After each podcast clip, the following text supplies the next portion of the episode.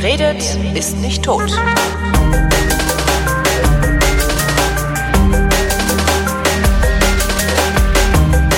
Willkommen zu einer neuen Ausgabe der Wissenschaft, worin Florian Freistetter und Holger Klein sich über Neuigkeiten aus der Welt der Wissenschaft unterhalten. Hallo Florian. Hallo Holger. So, was gibt's Neues im Universum? Endlich mal Ach. wieder anfangen wie früher. Wie früher? Wir fangen doch immer so an. Echt? Verdammt. Ja. Früher haben wir mit Werbung angefangen. Ja? Und es gibt tatsächlich das Neues. Ich habe einen neuen Podcast im Universum, aber da erzähle ich euch dann am Ende, wo der Werbeblock genau, jetzt hingehört davon. Kommt, genau. genau. Ähm, was gibt's Neues im Universum? Ähm, ich weiß nicht, welche Geschichten du hast. Ich könnte eine Geschichte. Ich habe überhaupt gar keine Universumsgeschichte dabei, nee. Nee, ich habe schon ein paar.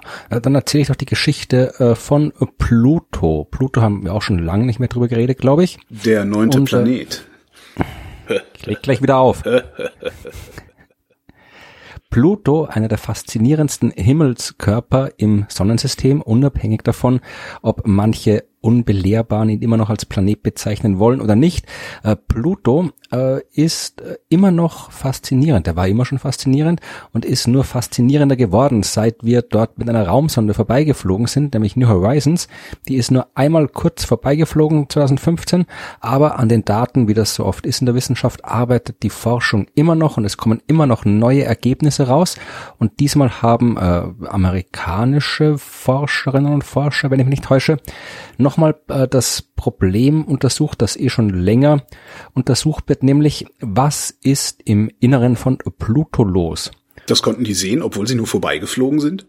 Nee, also natürlich kann man nicht ins Innere von Pluto gucken, aber du kannst natürlich aus dem Äußeren auf das Innere schließen. Wir wissen, so was wir auf jeden Fall wissen ist, äh, was wir auch von außen sehen und messen können, Pluto ist kalt. Mhm. Ja, Pluto ist wahnsinnig weit weg von der Sonne, im Schnitt irgendwie so 30 bis 40 Mal weiter von der Sonne weg als die Erde. Also es ist wirklich kalt. Also auf der Oberfläche liegt nicht nur gefrorenes äh, Eis, also gefrorenes Wasser herum, also Wassereis, sondern auch gefrorener Stickstoff, gefrorener Methan. Die ganzen Gase, die bei uns in der Atmosphäre sind, äh, sind dort festgefroren, mhm. weil es dort bis zu minus 220 Grad Celsius hat, was kalt ist. So, Pluto ist also, nach allem, was wir jetzt mal auf den ersten Blick von außen sehen können, eine Welt, die im Wesentlichen aus Eis besteht, mit ein bisschen äh, vermutlich einem Gesteinskern innen drin. Und was man aber auch sieht, ja, äh, du hast äh, die Oberfläche schaut sehr dynamisch aus. Also du hast dort äh, hohe Berge, ja, du hast dort äh, Eisvulkane, du hast was, was bisschen so wie fließende Gletscher ausschaut, ja. Also alles so, so eine dynamische Oberfläche. Waren die, waren die denn lang genug in der Nähe von Pluto und die Dynamik selbst auch anzugucken oder sieht nee, es nur so aus, als wäre da Dynamik vorhanden? Nee, natürlich siehst du da, hast du quasi im Wesentlichen nur Standbilder, weil die halt einfach nur vorbeigeflogen sind. Aber du kannst natürlich, äh, genauso wie wenn du auf die Erde von aus dem Weltall anguckst, siehst du ja auch jede Menge geologische Strukturen, die auf Dynamik hinweisen. Ja, wenn du da so einen Flussverlauf siehst, dann musst du gar nicht sehen, wie in diesem Flussverlauf was fließt. Du siehst diese Struktur, das kann nur durch fließendes Wasser erzeugt worden ja. sein. Ja, oder zumindest durch Sowas, fließendes Etwas, oder? Oh, doch fließendes Etwas, ja natürlich. Und aus den anderen Daten kannst du dann irgendwie schließen dass es auf der Erde vermutlich Wasser gewesen ist oder ist, was da fließt. Und äh, wie gesagt, Pluto hat eben auch jede Menge äh, geologische Eigenheiten, die darauf hinweisen, dass das Ding deutlich dynamischer ist, als man es von so einer kalten Eiswelt erwarten würde. So, was man auch schon länger weiß, ist, äh, dass ähm, innen drin große Himmelskörper äh, wärmer sind als außen.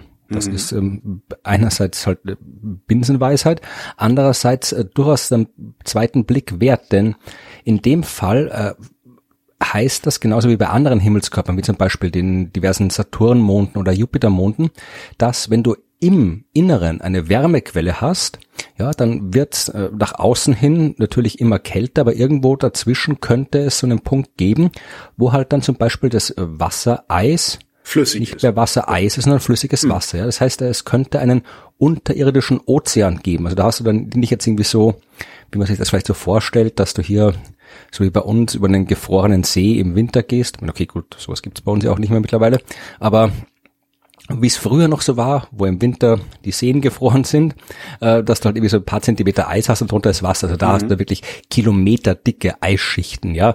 Äh, und dann darunter ist vielleicht irgendwie ein äh, Eis, äh, Wasserozean. Und äh, jetzt gibt's eben neue äh, Auswertungen dieser ähm, Daten, die die Raumsonde New Horizons gewonnen hat. Und die zeigen zum Beispiel, dass ähm, normalerweise, das ist ja bei Wassereis so, ähm, Wassereis, wenn es schmilzt, ja, äh, wenn es äh, flüssig wird, äh, wird das Volumen geringer, weil Eis dehnt mhm. sich aus, mhm. wenn es sich bildet. Das ist bei anderen Substanzen nicht so. Normalerweise äh, werden die Zeug, wird das Zeug äh, dichter, wenn es fest wird. Äh, Wassereis wird weniger dicht, wenn es fest wird. Deswegen Eiswürfel oben schwimmen im Cocktail. Ja? Ja, ja, ja, ja. Okay. Also nur irgendwie ich dachte, was sagt er? Warum, warum sagt er nichts mehr? Jetzt wird's spannend. Ja, nein, ich, war, ich wollte nur Bestätigung also, hören, ja. ob du, ob mhm. das, ob das ein bekanntes Phänomen ist mhm. oder. Ja, ich kenne sogar die Anomalie des Wassers. Davon habe ich ja, auch schon. genau um genau um die geht's. Ja, ah, um also die geht's. genau das ist der Grund. Und also normalerweise, wenn du jetzt also einen äh, Himmelskörper hast wie Pluto, ja, der bildet sich irgendwann. Mhm. Ja, äh, der ist groß genug, dass sich äh, genug Zeug, äh, genug äh, Gesteinsbrocken, Asteroiden, also das was sich halt so Himmelskörper bilden, dass sich genug zusammengefunden haben, dass in seinem Kern dann ausreichend viele äh, radioaktive Elemente sind, weil radioaktive Elemente hast du ja die sind ja überall. Also die waren überall da drin, in dem Zeug, aus dem sich die Planeten und anderen Himmelskörper gebildet haben. Mhm. Und wenn du ausreichend viele davon hast, dann reicht deren Zerfallsenergie, um einen Kern eines Himmelskörpers aufzuheizen. Also ein Großteil der Wärme, die bei uns in der Erde im Erdinneren herrscht. Also der Erdkern hat ja auch so 5000, 6000 Grad.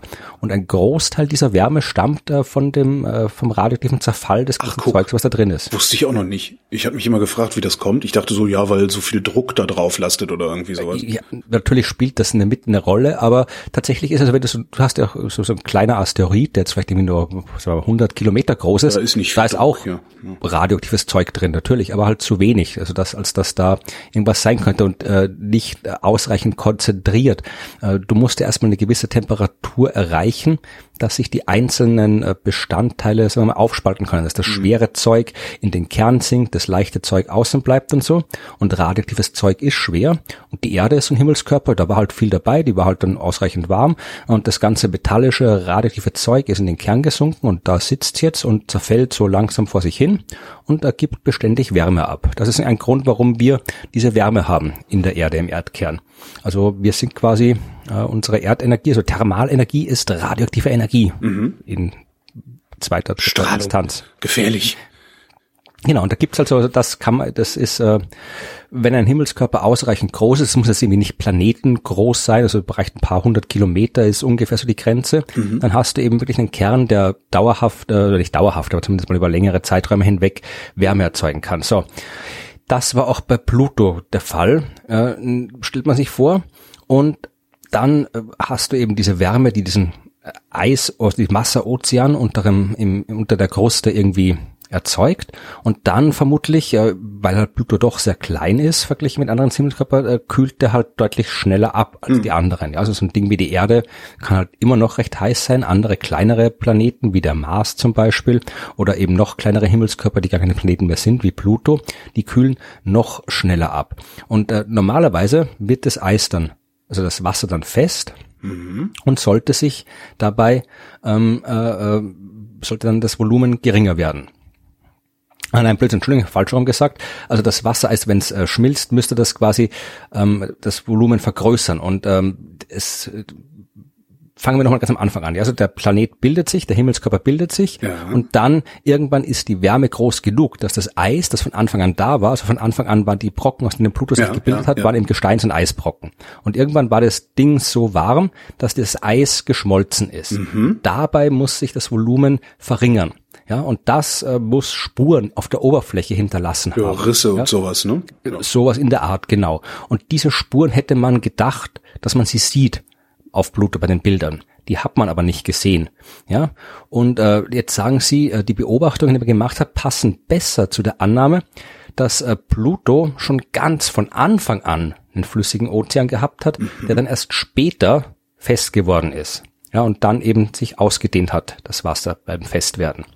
Ja, also du siehst halt irgendwie, du siehst Spuren, äh, sagen wir mal, andere Arten von Risse. Also die Leute, die mit sowas beschäftigen, können dann äh, schon rausfinden. Ähm, ich vermute mal, dass Schrumpfungsrisse wirklich anders aussehen als Dehnungsrisse. Ja, also, ja. Auch ob, wo die Risse statt, ob die jetzt ja. im tiefen Untergrund entstehen oder an der Oberfläche und so weiter. Und ähm, man weiß jetzt eben, wie gesagt, wie es halt so oft ist in der Forschung, ich kann jetzt hier keine äh, definitive Conclusio präsentieren, aber was man jetzt eben rausgefunden hat, ist, dass äh, tatsächlich ja die Entstehungsszenarien, die man sich bisher ausgedacht hat, die man bisher gedacht hat, das funktionieren für die Entstehung so eisiger kleiner Himmelskörper wie eben Pluto, dass die vielleicht eben nicht so äh, funktionieren, wie man es gedacht hat. Ja, also diese kalte Geburt, wie sie es nennen, mhm. ähm, dass eben der Himmelskörper kalt entsteht, dann aufgeheizt wird, dann schmilzt er teilweise ab innen, wird später irgendwann wieder fest. Ähm, das scheint nicht so zu sein. Ja, also Warum ist New Horizons eigentlich dran vorbeigeflogen und nicht einfach drauf gelandet, in Anführungszeichen jetzt wahrscheinlich gesprochen? Ja. Es wäre doch eigentlich viel interessanter, da mal hinzufliegen und zu sein, oder? Selbstverständlich. Also das wäre natürlich optimal gewesen, wenn man da, man muss ja nicht mal landen. Es wäre schon gut genug gewesen, wenn man einfach äh, dort in eine Umlaufbahn hm. einschwenkt hm. und dann einfach um das Ding rumfliegt, damit man sich alles jahrelang in Ruhe anschauen kann. Äh, Hätte man machen können. Das wäre jetzt technisch kein Problem gewesen. Äh, das Problem ist, äh, du musst halt bremsen. Das Ding war wahnsinnig schnell unterwegs. Es fliegt immer noch wahnsinnig schnell, weil sonst hätten wir in einer vernünftigen Zeit gar nicht bis dahin kommen können. Ja, und äh, Bremsen. Und fürs Bremsen brauchst, brauchst du so viel Treibstoff, dass, dass du den nicht hättest mitnehmen können, oder? Hätte schon, aber dann wäre halt ein gigantisches Teil hingeflogen, weil du musst ja die ganze Masse, die du dann brauchst als Treibstoff, um zu bremsen, die musst du ja vorher auch auf die Geschwindigkeit bringen, dass du eben äh, in einer vernünftigen Zeit hinkommst. Und um die Masse zu beschleunigen, brauchst du wieder Treibstoff, äh, was wieder eine größere Masse dann bedeutet. Dann musst du halt Riesensonden bauen. Das muss doch gehen. Natürlich geht das, es kostet halt und äh, es muss halt wer bezahlen. Ähm, in dem Fall hat man sich halt dann aus äh, ökonomischen Gründen, hauptsächlich ökonomischen Gründen dafür entschieden, dass wir halt einen Vorbeiflug machen am Pluto, äh, was jetzt auch, wir haben schon genug Daten gefunden, natürlich, wir können immer mehr Daten haben, aber in dem Fall, dadurch, dass wir weiter geflogen sind, konnten wir halt dann noch andere Himmelskörper auch noch beobachten. Ja, also wir sind ja dann auch ähm, im letzten Jahr haben wir dann auch noch den ersten Kuipergürtel-Asteroid beobachtet, also noch weiter draußen als Pluto, da sind wir auch noch vorbeigeflogen. Und wenn wir Glück haben, reicht äh, der Treibstoff, reicht die Energie und die Finanzierung der Mission noch, dass man noch ein weiteres Objekt äh, anfliegen kann, sofern wir jetzt finden, dass da gerade passend irgendwie rumfliegt, haben wir noch nicht. Also äh, man hat halt andere Vorteile dadurch, dass man vorbeigeflogen ist, weil man dann woanders noch hinkommt. Aber wie lange war New Horizons jetzt unterwegs? Boah, New Horizons ist gestartet, glaube ich, 2005, okay, wenn ich mich nicht täusche. Und 2015 ist angekommen. Und das ist durchaus schon schnell. Zehn Jahre mhm. bis raus zu Pluto, das ist schon fix. Also da, ich glaube, New Horizons war die Raumsonde, die am schnellsten gestartet, also die schnellste Startgeschwindigkeit hatte von allem, was wir je ins All geschickt haben. Also die ist wirklich mit einem ordentlichen Tempo schon losgeflogen und wenn die schwerer gewesen wäre, dann hätte es halt, wäre man auch angekommen, aber es hätte länger gedauert und wäre teurer gewesen. Weil man, es geht ja nicht darum, dass du die Raumsonde baust, sondern es muss ja auch auf der Erde wer hocken, das Ganze äh, überwachen, die ganze Mission steuern. Das kostet ja auch Geld. Du brauchst äh, Infrastruktur, du brauchst Personal, du brauchst äh, Gebäude, du brauchst Datenleitungen ja, ich denke alles. Immer, wir haben für jeden Scheiß Geld, weißt du? Das aber ja, das ist, muss natürlich dann auch, es ist rechtfertigt sich leichter, leichter die Automobilindustrie zu subventionieren als äh, so Raumfahrtprojekte ja, zu machen. Ja, klar, also wenn, wenn du, das ist ja auch ein, ein, ein beliebter und häufiger Vorwurf, den ich äh, entkräften muss, beziehungsweise für den ich dann oft gebeten werde oder ich gebeten, äh, aufgefordert werde, mich zu rechtfertigen, wenn ich über diese Themen äh, schreibe oder erzähle. Wir geben so und so viel aus äh, für die, die Raumfahrt. Sollten wir nicht lieber erst die Probleme auf der Erde lösen? Ja, also aber das ist natürlich, äh, das ist sowieso wieder ein ganz anderes Argument. Aber ich habe ich hab das einmal, das da ging es um eine Mars-Mission, ich weiß gar nicht mehr welche, ähm, und habe das dann, da waren gerade Olympische Sommerspiele und ich habe da mal ein paar so Zahlen, so, so ehrlich sinnfreie Zahlenspielereien, aber ich glaube, es lief darauf hinaus, dass du, ich glaube, allein äh, die Übertragungsrechte der Olympischen Sommerspiele, die irgendwie die öffentlich-rechtlichen in Deutschland äh, bezahlt haben, also das, was die bezahlt haben dafür, dass sie die Spiele übertragen dürfen, äh, hätte gereicht, um äh, zwei von diesen Missionen zu starten. Genau. Und äh, wenn du irgendwie, oder keine Ahnung, wie 100 äh, Autobahnkilometer hätten gereicht für eine dieser, dieser Raumsonde oder wenn du den Verteidigungsetat der Vereinigten Staaten nimmst, hättest du irgendwie äh, 200 von den Dingern losschicken können mhm. und so. Also äh, wir geben halt, wir, wir haben, es mangelt nicht an Geld, wir haben uns als Gesellschaft halt nur nicht ausreichend dringend entschieden, genau. äh, wir dieses halt Geld dafür für dieses entschieden, dass es dringender ist, Olympische Spiele im Fernsehen zu gucken. Ja. ja, will ich auch gar nicht jetzt, ich will das jetzt gar nicht irgendwie abwerten. Das ist ja durchaus, äh, mein, das ist ja Unterhaltung, Sport, sowas, das sind ja auch legitime Dinge, um Geld auszugeben. Will ich jetzt gar nicht irgendwie ja, abwerten. Man findet halt nur nichts über die Welt raus, wenn man das macht. Würde ich gar nicht. Mit Sportwissenschaft ist auch Wissenschaft, da kann man uns auch irgendwas machen. Und äh, sogar, wie gesagt, wenn du dir anschaust hier, diese ganzen äh, die Olympischen Spiele gerade sind ja auch durchaus politisch-gesellschaftliche äh, Ereignisse mit entsprechenden Folgen. Wenn du guckst, wie Boykott in Moskau, Boykott in Los Angeles, äh, die ganze Wir Welt. Fest, auch Sport ist Wissenschaft. Ja, naja, ist es im gewissen Sinn. Aber wie gesagt, wir haben halt, äh, ich sage, es mangelt uns nicht an Geld, wir müssen halt nur entscheiden, wofür wir es einsetzen. Also wenn wir das gesamte, wenn wir uns als Welt entscheiden, wir, ich habe das damals, ich glaube, das letzte, was ich ausgerechnet habe, war das gesamte globale Verteidigungsbudget. Da hätten wir, glaube ich, irgendwie über zehn Jahre hinweg jede Minute so eine Maßsonde hochschicken können und äh, wären immer noch nicht durch gewesen mit mhm. dem Geld, was wir für Verteidigung ausgeben. Und das ist, da kann man natürlich sagen, das ist tatsächlich was, im Gegensatz zu Sport halte ich das noch für entbehrlicher. Aber das ist eine ganz andere Debatte. Also ja, aber wie gesagt, da gäbe es auf jeden Fall noch was rauszufinden. Also wie diese großen, eisigen Himmelskörper am Rande des Sonnensystems entstehen, sowas wie Pluto oder die anderen äh, großen äh, Asteroiden, die Zwergplaneten, die da noch rumfliegen, Eris, Makemake und so weiter. Äh, ja, wissen wir nicht. Also äh, mittlerweile sieht es eher so aus, dass tatsächlich, dass die einen heißen Start gehabt haben. Ja, also dass die wirklich, obwohl es da draußen so extrem kalt ist, extrem, da siehst du die Sonne am Himmel, die, die, die hat auch nur ein bisschen ein größerer Stern, ja, äh, die könnten trotzdem schon von Geburt an diese Himmelskörper äh, quasi heiß. Aber warum wären die dann so heiß haben. gewesen? Viele Kollisionen?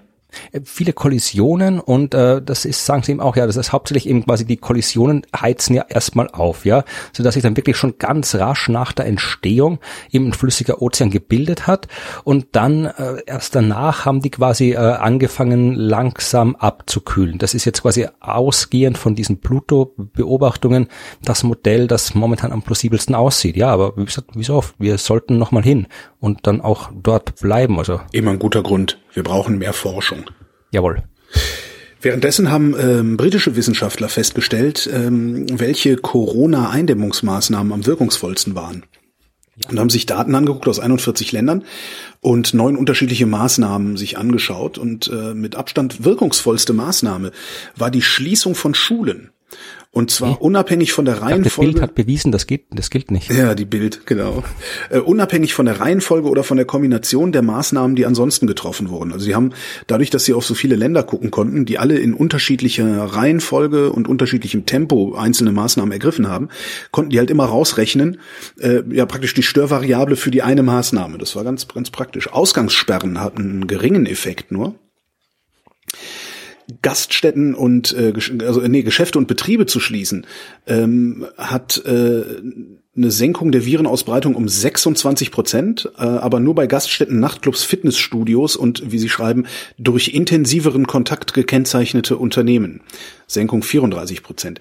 Werden alle nicht essentiellen Geschäfte, Büros und Betriebe geschlossen, ähm, hast du eine Verringerung um 34 Prozent in der Ausbreitung. Veranstaltungen ab 100 Personen zu untersagen, senkt das Risiko, nee, senkt die Ausbreitung um 16 Prozent. Veranstaltungen ab 1000 Personen zu untersagen, senkt die Ausbreitung um 17 Prozent. Das heißt, es ist fast Gar egal. Groß, ja. Ist witzig, ne? Das einzige, was wirklich was nutzt, ist eine Beschränkung auf unter 10 Personen, weil das verringert die Ausbreitung um 28 Prozent. Mit anderen Worten, ne, Schulen, äh, was war das?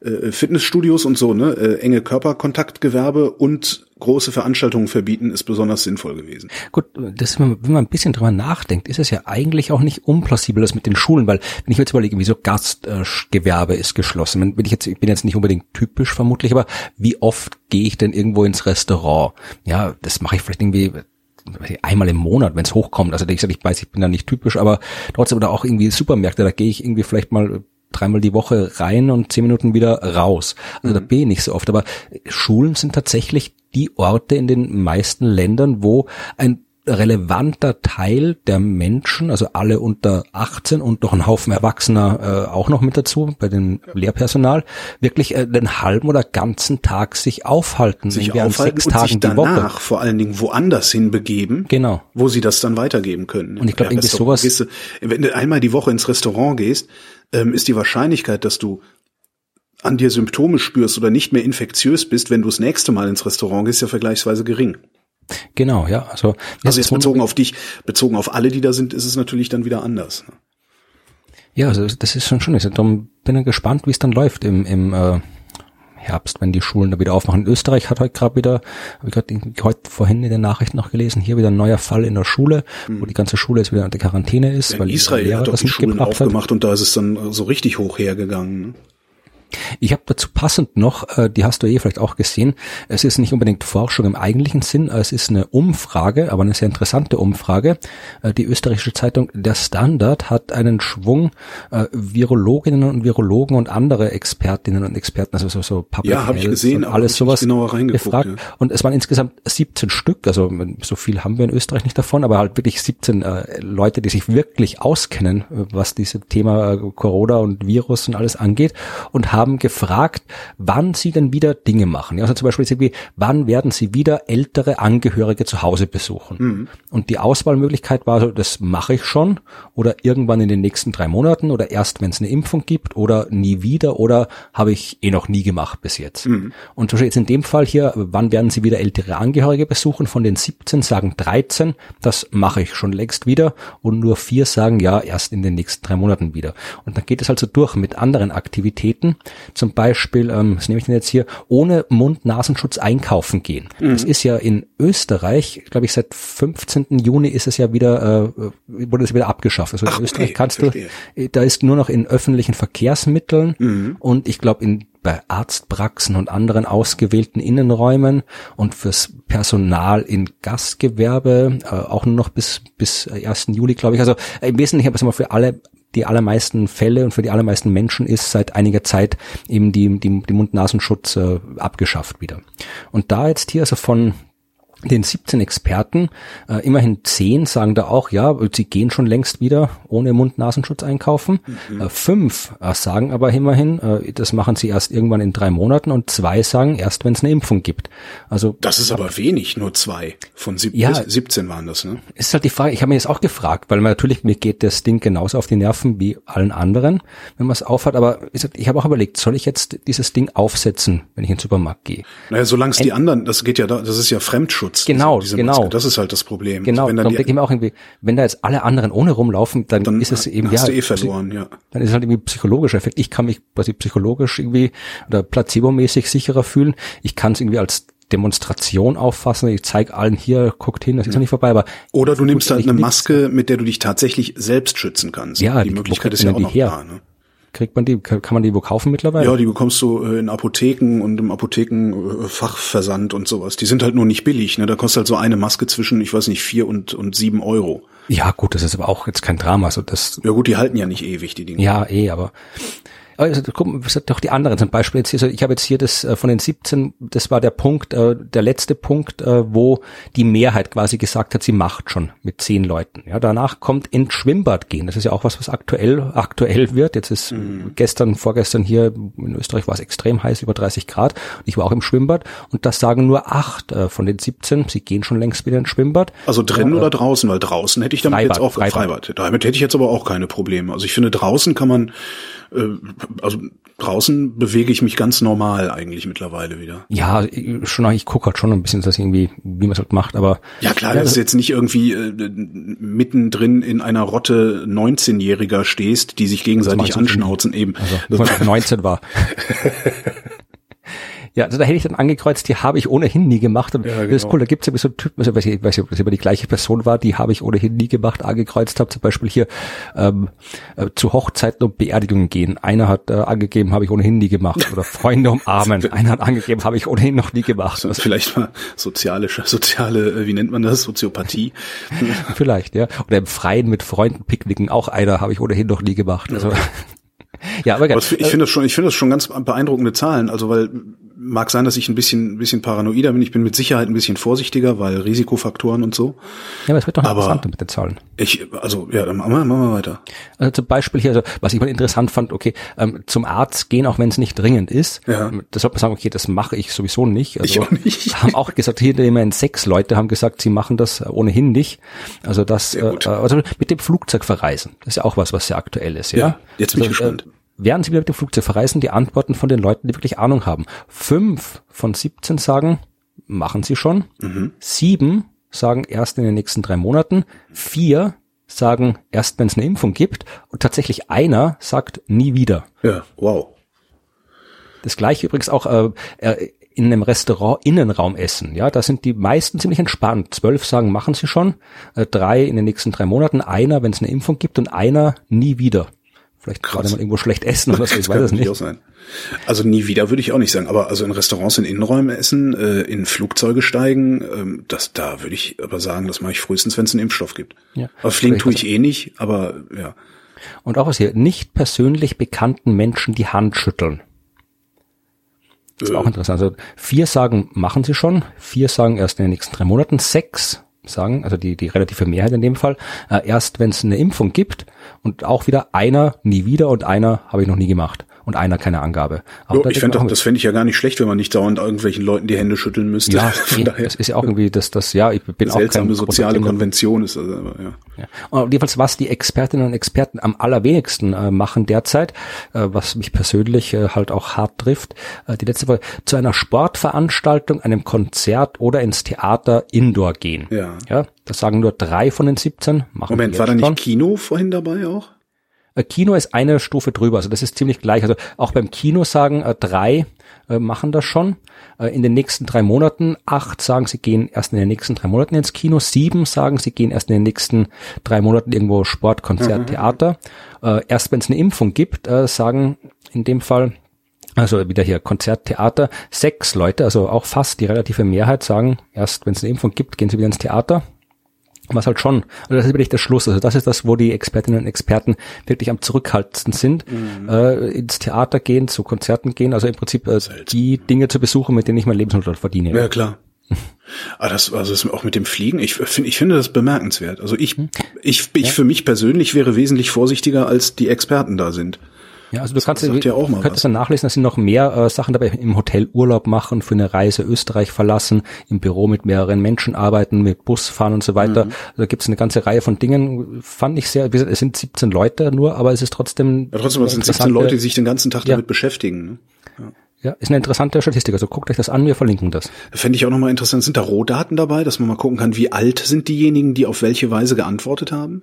Du kannst, also das, es ist schon äh, im Rahmen dessen, was möglich ist, anonym. Also da steht nicht, der, die hat das gesagt, aber du Mhm. kannst dir zumindest angucken, die Namen und die Forschungsgebiete der Personen, die geantwortet haben. Aber du kannst jetzt nicht Nee, sehen, würde wer was mich würde halt mal interessieren, äh, ob ein 40-Jähriger, also die 40-Jährigen anders geantwortet haben als die 60-Jährigen zum Beispiel.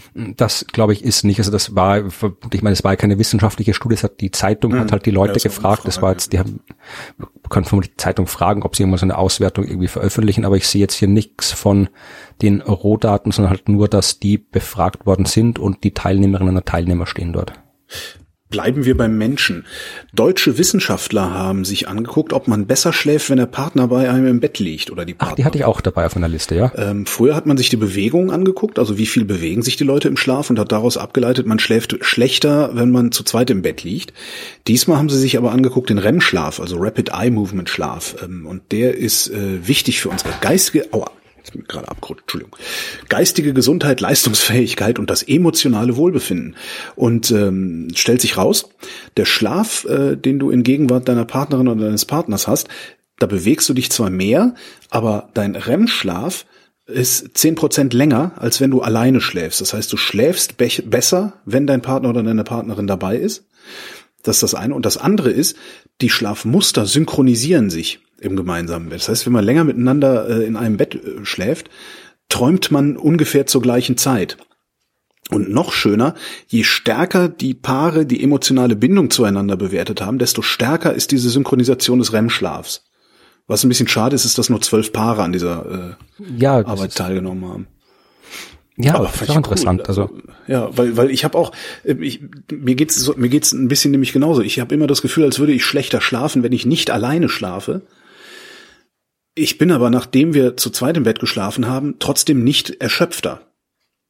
Ist ganz witzig, dass so, so, also wie, wie meine, ja, mein, mein persönlicher Eindruck mit meinem Körperempfinden da überhaupt nicht übereinstimmt. Und so ergibt es jetzt zum ersten Mal in meinem Leben Sinn, was mit mir passiert. Wir haben ja, es ist natürlich wirklich sehr äh, intensiv. Also ich habe vermutlich den gleichen Artikel, das gleiche Thema wie du. Ich weiß nicht, ob ich den gleichen Artikel habe äh, dazu, also den äh, Zeitungsartikel, nicht den Forschungsartikel.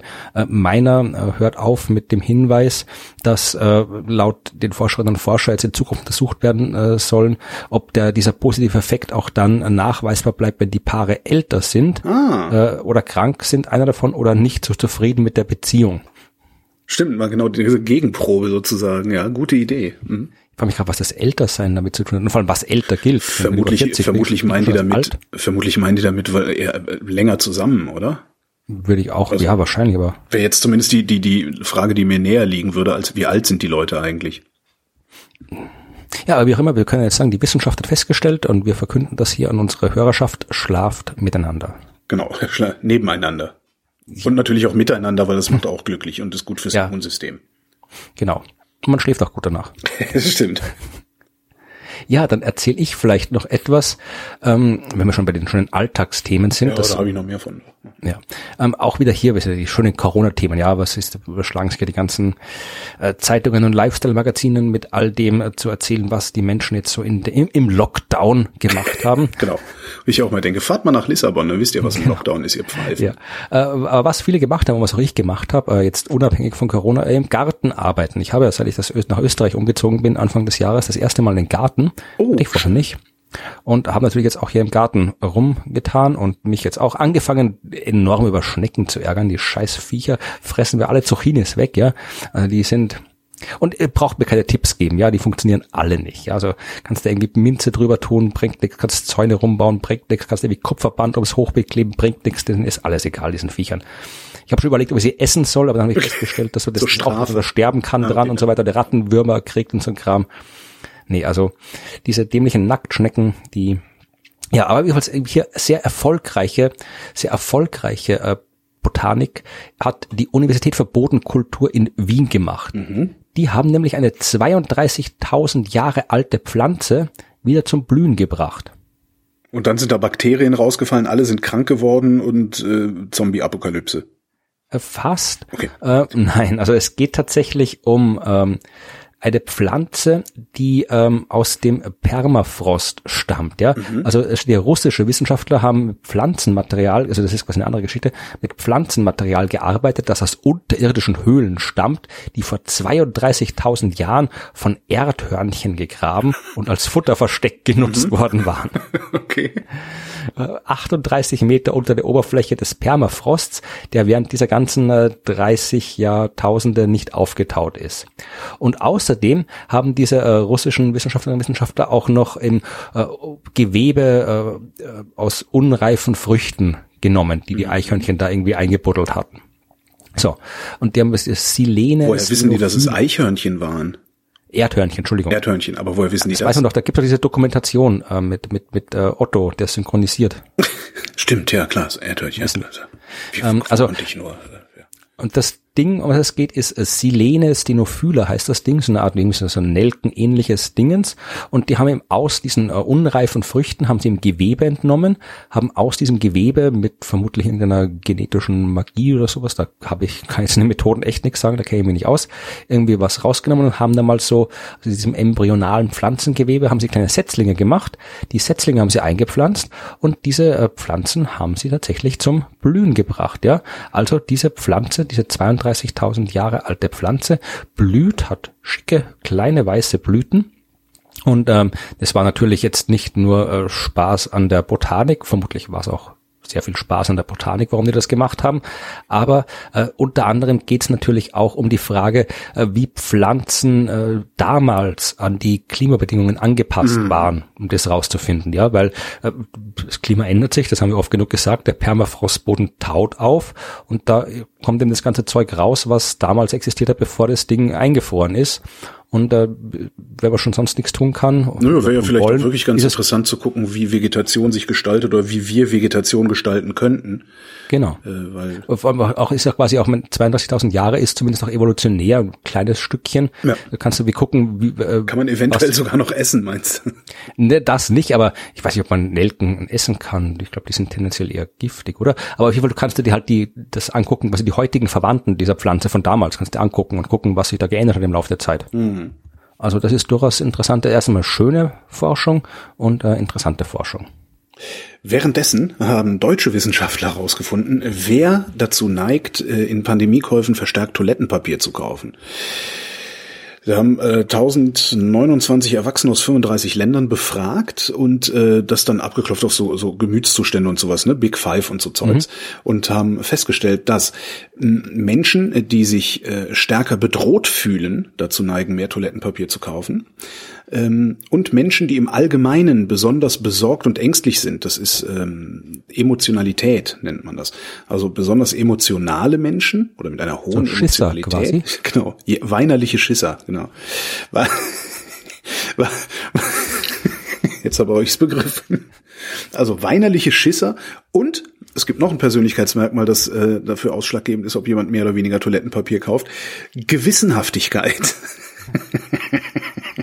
Also äh, wenn, wenn dein, deine Persönlichkeitsmerkmal Gewissenhaftigkeit ist, dann gehört dazu Organisation, Fleiß, Perfektionismus und Vorsicht. Und all das hat ein, Einfluss auf dein Bevorratungsverhalten. Ja. Allerdings äh, haben die untersuchten Variablen nur äh, 12 Prozent der Unterschiede äh, hinsichtlich der Toilettenbevorratung gezeigt. Äh, das heißt, äh, also, Zitat, von einem umfassenden Verständnis dieses Phänomens sind wir jedoch noch weit entfernt. Weil wir Ich brauchen mehr Forschung, was das angeht. Ich habe tatsächlich auch festgestellt, wenn ich habe jetzt nicht angefangen, irgendwie Zeug zu horten. Damals, ich habe jetzt irgendwie nicht Zeug gehortet damals, aber äh, ich habe tatsächlich festgestellt, dass ich irgendwie äh, dann wirklich mehr Klopapier brauchte, als ich dachte, dass ich brauche. Nicht, weil ich jetzt irgendwie so viel mehr am Klo war, sondern weil ich so viel mehr zu Hause am Klo war. Okay. Ich war, sehr, ich war wirklich einen großen, ich habe auch irgendwie deutlich mehr Duschgel gekauft als sonst, weil ich habe einen großen Teil meiner Zeit auf Reisen verbracht, in Hotels, bei welchen Veranstaltungen und so weiter. ja. Und ja, also ich habe halt irgendwie, wenn ich mich irgendwie in der Woche vielleicht irgendwie an drei Tagen zu Hause geduscht habe und zu Hause am Klo war, dann war das eh schon eine Woche, wo ich viel zu Hause war. Unter normalen Umständen. Den Rest der Zeit habe ich halt irgendwie andere, andere Leute Klopapier und andere Leute Duschgel benutzt. Bei mir ist das, überhaupt, bei mir hat sich da so gesehen überhaupt nichts geändert. Ja, du warst ja nicht irgendwie öfter am Klo, nur weil, weil Corona war oder so. Ja, vielleicht aber, schon, weil ich mehr gefressen habe oder so, aber das dürfte sich dann irgendwie, also so, so signifikant war es jetzt nicht. Na, ich habe es echt gemerkt. Ich habe gedacht, okay, ach, ich habe damals, wie halt irgendwie geheißen hat, hier so jetzt nur noch zum Einkaufen raus und alle Geschäfte zu aus den Supermärkten. Natürlich auch geguckt hier, ja, also was habe ich jetzt eigentlich zu Hause? Brauche ich das? Weil ich auch dann natürlich dachte, ich muss jetzt nicht so wie sonst jeden Tag ähm, kurz mal einkaufen gehen, sondern ich schaue auch, dass ich das möglichst äh, halt äh, Ja, es ist, auseinanderlegt, die ist, Termine. das ist eigentlich der Witz auch. Das habe ich bei mir so festgestellt. Ich wohne zwar in der Großstadt, aber ich habe mir mittlerweile angewöhnt einzukaufen, als würde ich auf dem Land wohnen. Das heißt einmal für die ganze Woche. So, und nicht, das oh, hab die Milch ist alle, ich gehe mal schnell. Ja, das war früher, war das ja, ich, ich arbeite wirklich, ich mache ja seit über zehn Jahren Homeoffice. Ja, ich arbeite zu Hause und es war halt immer nett. Ich bin halt immer so am Nachmittag einmal so kurz einkaufen gegangen, habe das gekauft, was ich für einen Tag brauche und dann wieder zurück nach Hause. Das war halt quasi so mein, meine Zeit am Tag, wo ich mal irgendwie rausgegangen bin, wenn ich zu Hause war, weil sonst wäre ich nur zu Hause gehockt und ja, jetzt mache ich das halt auch genauso, halt äh, nicht so oft und dafür halt dann alles auf einmal kaufen. Aber ich habe damals am Anfang mir auch gedacht, okay, ich habe ich hab genug Klopapier, da komme ich lange aus damit, ich habe irgendwie einen anderen Kram und so weiter und da habe ich gemerkt, nee, also es ging schneller weg, als ich dachte, das Zeug, weil ich halt einfach mehr, mehr zu Hause auf dem Klo war. Das ist ja auch schräg. Und was hast du ausgeschissen? Gemüse, weil Ja, du nämlich kein Fleisch isst. Ne? Deutsche Wissenschaftler haben nämlich festgestellt, dass Vegetarier anders sind. Ach, So, und zwar haben sie drei Hypothesen zu typischen Vegetariermerkmalen ähm, in einer Studie sich typisch angeguckt. oder tückisch? Typisch. Okay, ich habe dich noch gar nicht Ja, also verstanden. das, es gibt drei Gerüchte über Vegetarier, die lauten, äh, sie sind schlanker, ähm, sie unterscheiden sich im Persönlichkeitstyp und sie neigen eher zu Depressionen. Das erste kann ich widerlegen aus eigener Erfahrung, weil ich war fünf Jahre lang vegan früher und war, das war meine fetteste Zeit. Ach, Ja. Das ist ja auch faszinierend. Aber es geht ja nicht um Veganer, es geht ja um Vegetarier. Also Veganer sind, die Wissenschaft hat festgestellt, Veganer sind fett. So, nee. Ähm, wer tatsächlich äh, weniger oder kein Fleisch und tierische Produkte zu sich nimmt, ist tendenziell schlanker, unabhängig von Alter, Gewicht, äh, Alter, von Alter, Gewicht und Bildungsgrad, äh, von Alter, Geschlecht. Die sind schlanker, ja, ganz unabhängig vom Gewicht. unabhängig von Alter, Geschlecht und Bildungsstand äh, sind die Vegetarier im Durchschnitt schlanker als die Fleischfresser. Vegetarier sind introvertierter, Allerdings äh, ist das Persönlichkeitsmerkmal Neurotizismus, äh, was denen auch nachgesagt wird, nicht ausgeprägt. Ähm, das ist ne, emotionale Labilität, Schüchternheit, Gehemmtheit. Ne, ähm, keinen Zusammenhang konnten sie finden zwischen äh, Depression und Vegetarismus. Das heißt, Vegetarier sind schlanker und Vegetarier sind tendenziell introvertierter, aber sonst auch nix.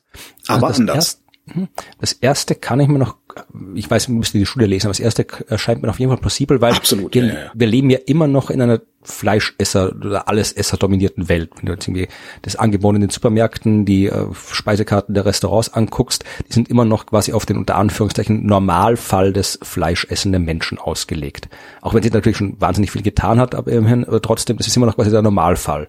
Und äh, das heißt, du musst dich, wenn du diesen Normalfall quasi nicht äh, wahrnehmen willst, zwangsläufig mit deinem Essen beschäftigen. Du kannst dich einfach irgendwo hingehen und irgendwas essen, wenn du Veganer Ja. oder Vegetarier bist. Naja, schon. Also wenn du, wenn du so unterwegs bist, ist ja vor allen Dingen unterwegs ist ja immer so ein bisschen Problem, nicht fleischbasiert sich zu ernähren. Ne? Also entweder, entweder es gibt irgendwas mit Fleisch oder es ist wahnsinnig fettig und zuckrig.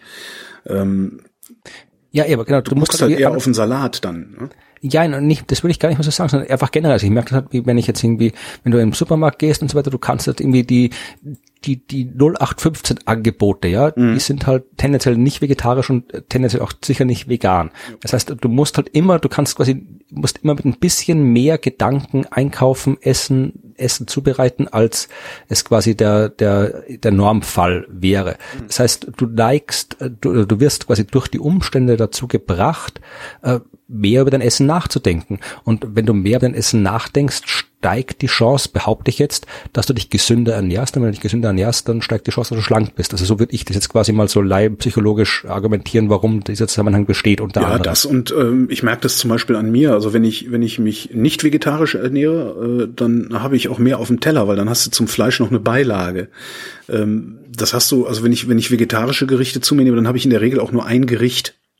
Ja, Das also ist auch noch mal ganz interessant. Und, kommt doch an, aber du kannst und das ist kannst natürlich, jetzt- da- das basiert dann halt auch auf Gemüse oder sowas. Und Gemüse hat Ja. halt eine minimale Energiedichte. Das muss ist ja halt auch nicht unbedingt. Also du kannst dich ja auch irgendwie, das war ja also einer der Gründe, warum ich als Veganer so dick war, weil ich halt dann eben nicht auf meine Ernährung geachtet habe. Du kannst halt irgendwie Unmengen Bier und Wein trinken. Ja, das ist auch, du weißt das vegan, du hast Kalorien drin. Du kannst irgendwie, kannst irgendwie Pommes mit Ketchup und irgendwie äh, ernähren. Das ist alles vegan, aber halt nicht unbedingt gesund und nicht unbedingt äh, schlank machen und so. Also du kannst dich auch als äh, Vegetarier fett fressen, wenn du nicht aufs Essen achtest. Ja, dann machen wir was anderes. Ähm, reden wir über, was reden wir denn? Reden wir über Doppellöcher. Doppellöcher, sehr gut.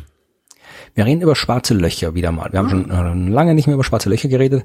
Äh, es geht jetzt äh, um das, was ich schon oft erzählt habe hier in der Sendung, nämlich, dass im Zentrum jeder großen Galaxie auch ein supermassereiches schwarzes Loch sitzt.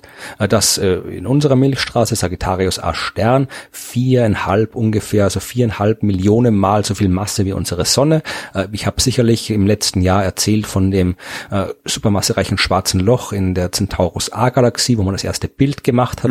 Also wir wissen, dass in jeder Galaxie im Zentrum ein großes supermassereiches schwarzes Loch sitzt. So, jetzt hat man herausgefunden, dass es auch äh, vermutlich äh, Galaxien gibt, wo zwei schwarze, supermassereiche schwarze Löcher drin sitzen. Wie machen die das denn? Müssten die sich nicht gegenseitig verschlucken?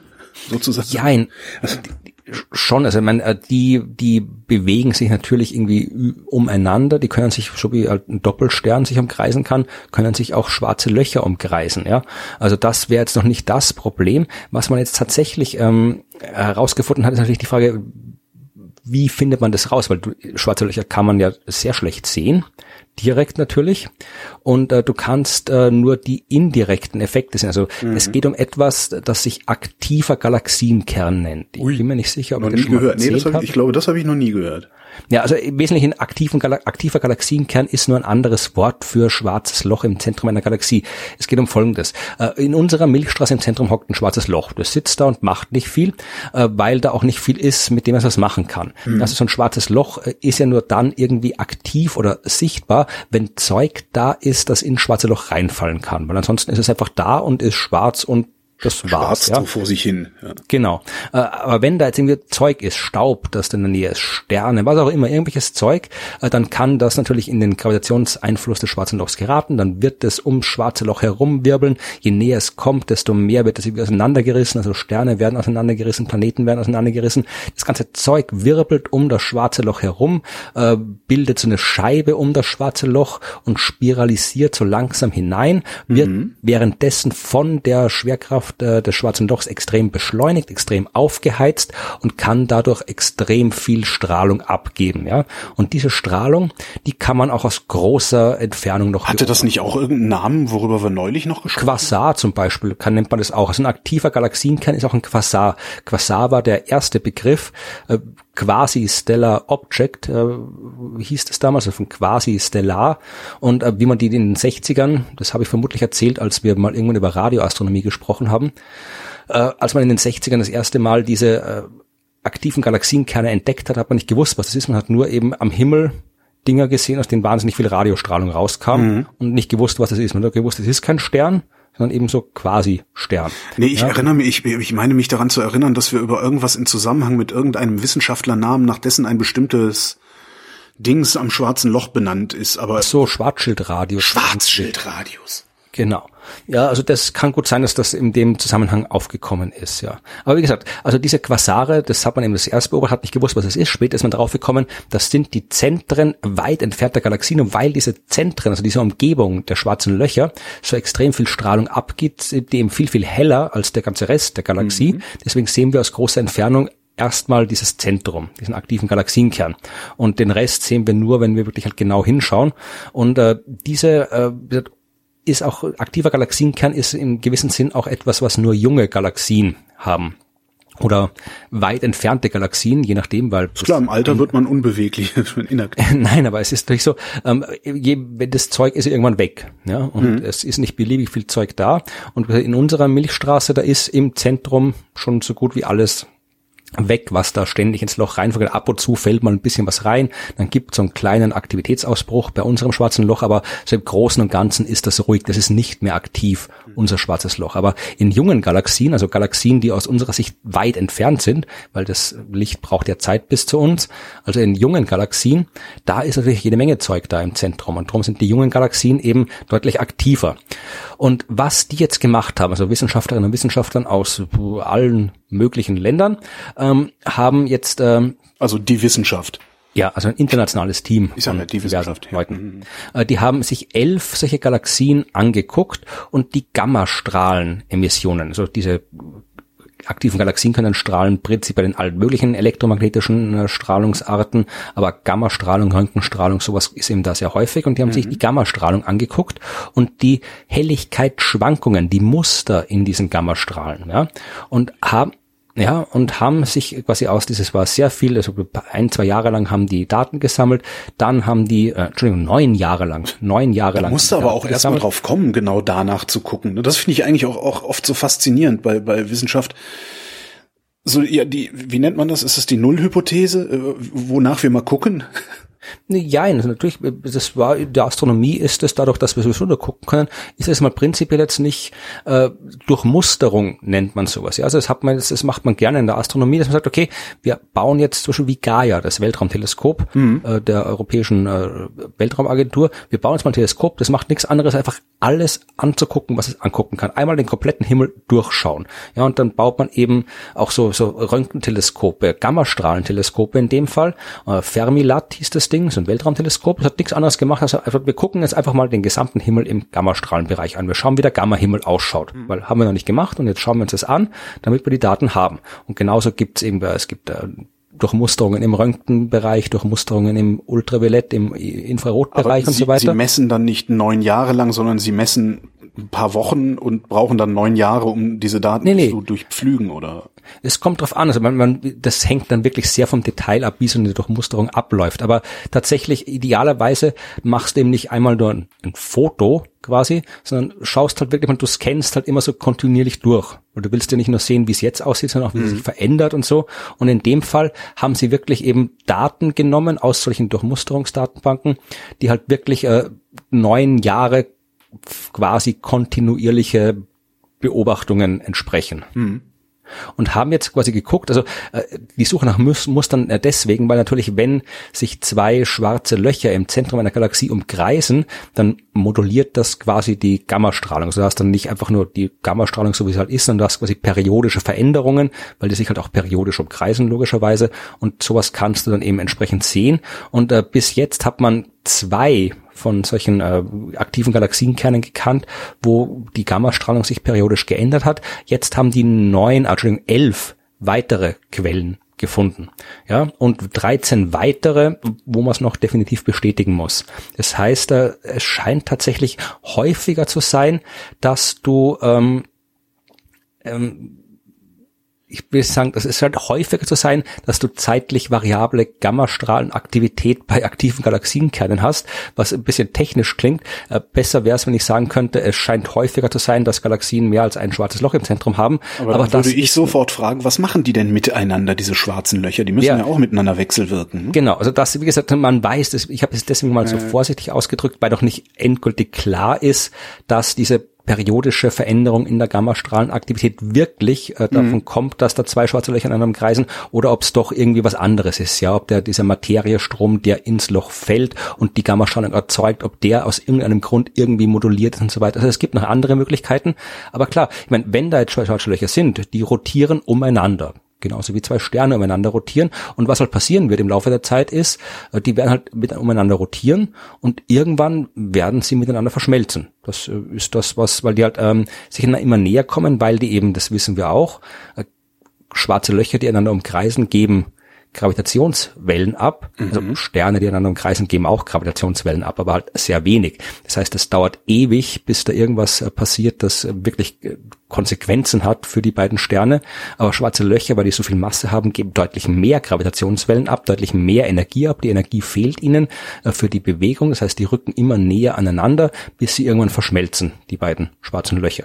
Ja, und äh, das ist halt dann vermutlich so ein Zwischenschritt, weil die Galaxien, wir wissen ja auch, dass Galaxien miteinander verschmelzen, immer wieder, also die wechselwirken. Und jede Galaxie, wenn jede Galaxie in ihrem Zentrum ein schwarzes Loch hat, dann müssen, wenn die verschmelzen, dann irgendwo aus Früher den zwei Löchern die, ja, hm. eins werden. Aber Was halt jetzt anscheinend noch nicht so klar ist, da bin ich aber kein Experte auf dem Gebiet, ist die Zeitskalen. Ja, also wie lang dauert es denn wirklich, bis dann wirklich die schwarzen Löcher verschmolzen sind? Und anscheinend schaut es aus, als dass wir momentan in unserem beobachtbaren Universum, wenn diese Kausalitätskette von Veränderungen in der Gammastrahlung hin zu zwei schwarzen Löchern wirklich so äh, hält, dass eben dieses, dass quasi die Verschmelzung der schwarzen Löcher doch länger dauert als äh, die Verschmelzung der Galaxien und wir halt mehr von diesen doppelschwarzen Löchern im Universum haben, als wir dachten. Ja, hm.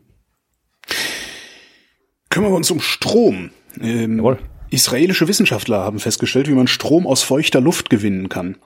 Ui. Und äh, zwar äh, ist es ist es wohl so, kann ich ich kann es nur kolportieren, dass ähm, Metall, wenn, wenn du eine Metalloberfläche hast und die Luftfeuchtigkeit hoch genug ist, gehen Ionen von der Metalloberfläche auf die Wassertropfen in der Luft über oder umgekehrt, je nach Metallart.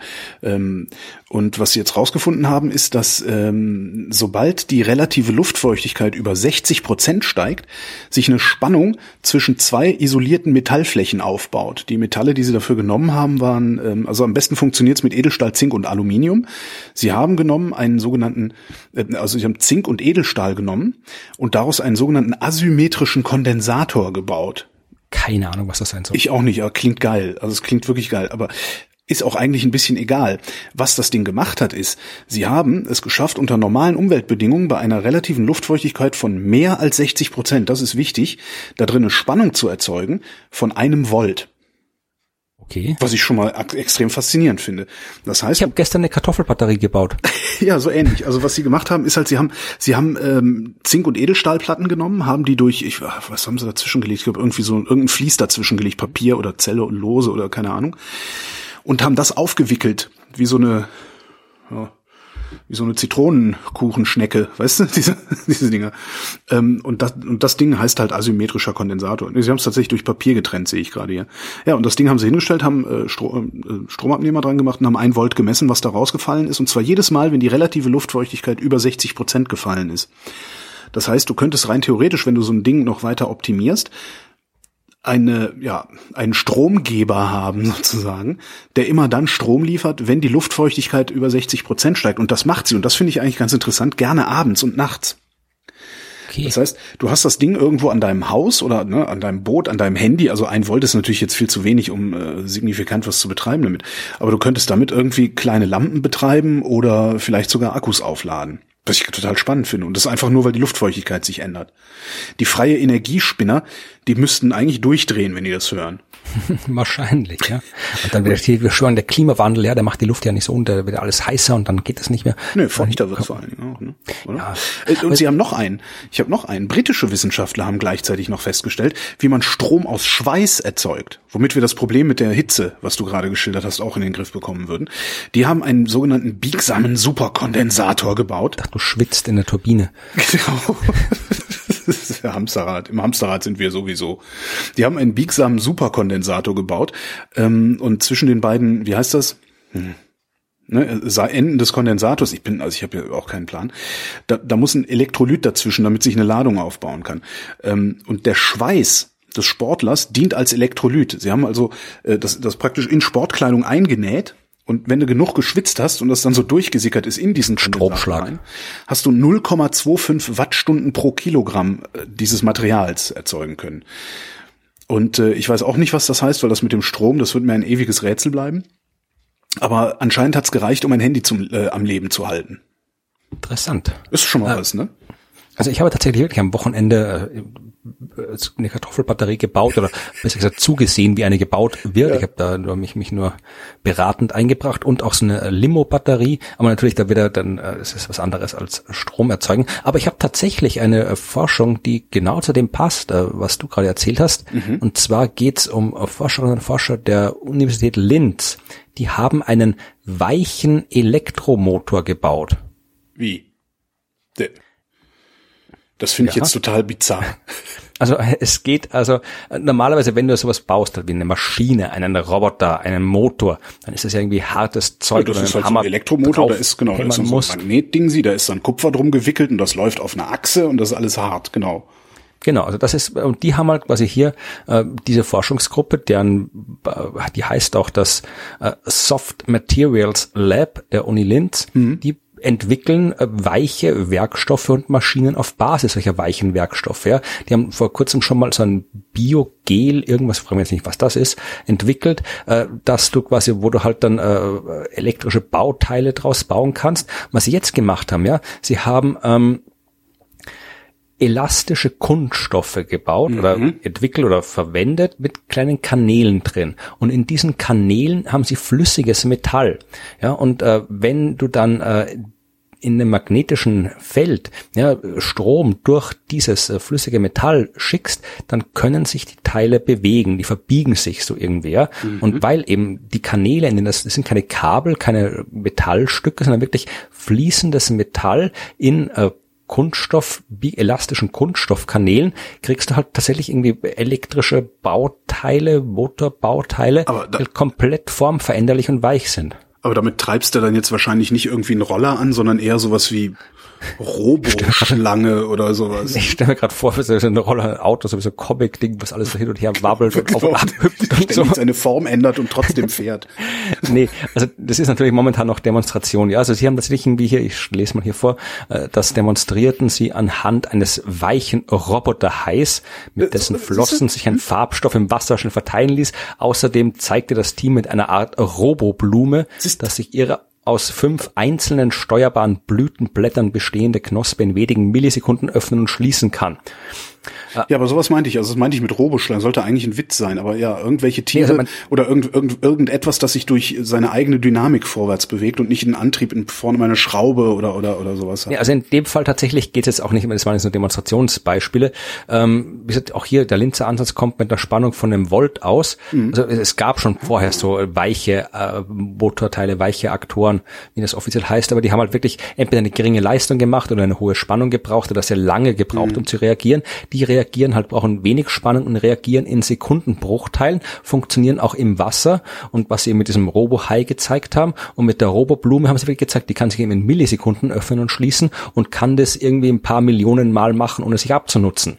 Und äh, da kommt man dann natürlich, äh, wenn man das dann wirklich besser beherrscht und auch kleiner bauen kann, in interessante, interessante Anwendungsfälle, weil die sagen, man könnte sowas, also so quasi sowas wie die Mini-Blume, die sich halt sehr schnell äh, auf und zu macht oder sehr schnell verändern kann, dann kannst du die zum Beispiel mit dem Magnetfeld von einem äh, Magnetresonanztomographen fernsteuern. Und wenn das klein genug ist, kannst du die quasi, hast du so einen Mini-Roboter, der irgendwie dann Blutgerinnsel beseitigen kann oder sowas, ja. Also dann, das sind quasi so die Anwendungsfälle, wo du hast das biegsam, das kann sich quasi beliebig anpassen, du kannst das im Wasser äh, verwenden und äh, die sagen, es könnten durchaus interessante medizintechnische Anwendungen rausfallen. Ach, ich könnte mir auch vorstellen, dass da ganz normale alltagstechnische Anwendungen irgendwann rausfallen. Also ir irgend, irgendwas, was, ja, was sich bewegen soll schnell und wo du eben keinen normalen elektrischen Aktuator dran haben willst. Also ist, bei, bei solchen Meldungen denke ich oft, ich glaube, ich fänd's geil, 30 Jahre jünger zu sein, damit ich 30 Jahre mehr Entwicklung noch mitbekomme. Das denke ich mir bei allen Meldungen. Auch bei dieser hier. Österreichische Wissenschaftler haben nämlich festgestellt, dass im Atomkern mehr Elementarteilchen drin sind als bisher Ich angenommen. habe gehofft, du lässt die aus. Wieso? Ja, weil ich dann mir schon wieder erklären muss, um was es geht und das weiß ich nicht so genau. Also, äh, Atomkern, da drin sind Neutronen und Protonen. Ne? Die setzen sich zusammen aus Quarks, aus drei Quarks. So, ein Proton besteht aus drei Quarks. Jetzt haben sie aber einen Beschleuniger rumgespielt und haben Bumm gemacht und haben festgestellt, da ist noch ein Higgs-Teilchen rausgefallen. So. Das Schöne an der Meldung fand ich auch eigentlich gar nicht das, die Meldung selber, weil das sagt mir auch relativ wenig. Also es gibt einfach, ne, sie haben äh, Beschleunigerexperimente gemacht und haben festgestellt, da ist, dafür es fällt aus dem Atomkern mehr raus, als wir dachten, dass da drin ist. Also muss es da noch ein Teilchen geben. Und das scheint ein Higgs-Teilchen zu sein. Was ich toll fand, ist die Art und Weise, wie sie Higgs-Teilchen ähm, erklären, also das Higgs-Boson erklärt haben. Und zwar ist die äh, Alltagserklärung für ein Higgs-Boson, das Higgs-Boson ist ein Gerücht, das die Runde durch einen Partyraum macht. Der Raum selbst ist das Higgs-Feld. Das Gerücht beginnt in einer Ecke. Die Leute stecken die Köpfe zusammen, um es zu hören. Dann wandert das Gerücht in, in Richtung der anderen Ecke. Ja, als Zusammenballung von Menschen, weil immer wenn das Gerücht kommt, stecken die Leute die Köpfe zusammen. Wo es angefangen hat, haben die die Köpfe schon wieder nicht zusammengesteckt. Aber überall da, wo das Gerücht ist, stecken sie die Köpfe zusammen. So, und überall da, wo die die Köpfe zusammenstecken, entsteht Masse. Ist das Ja. cool? Ist das, ich, Ja, ist das nicht Man- die coolste Erklärung aller Zeiten?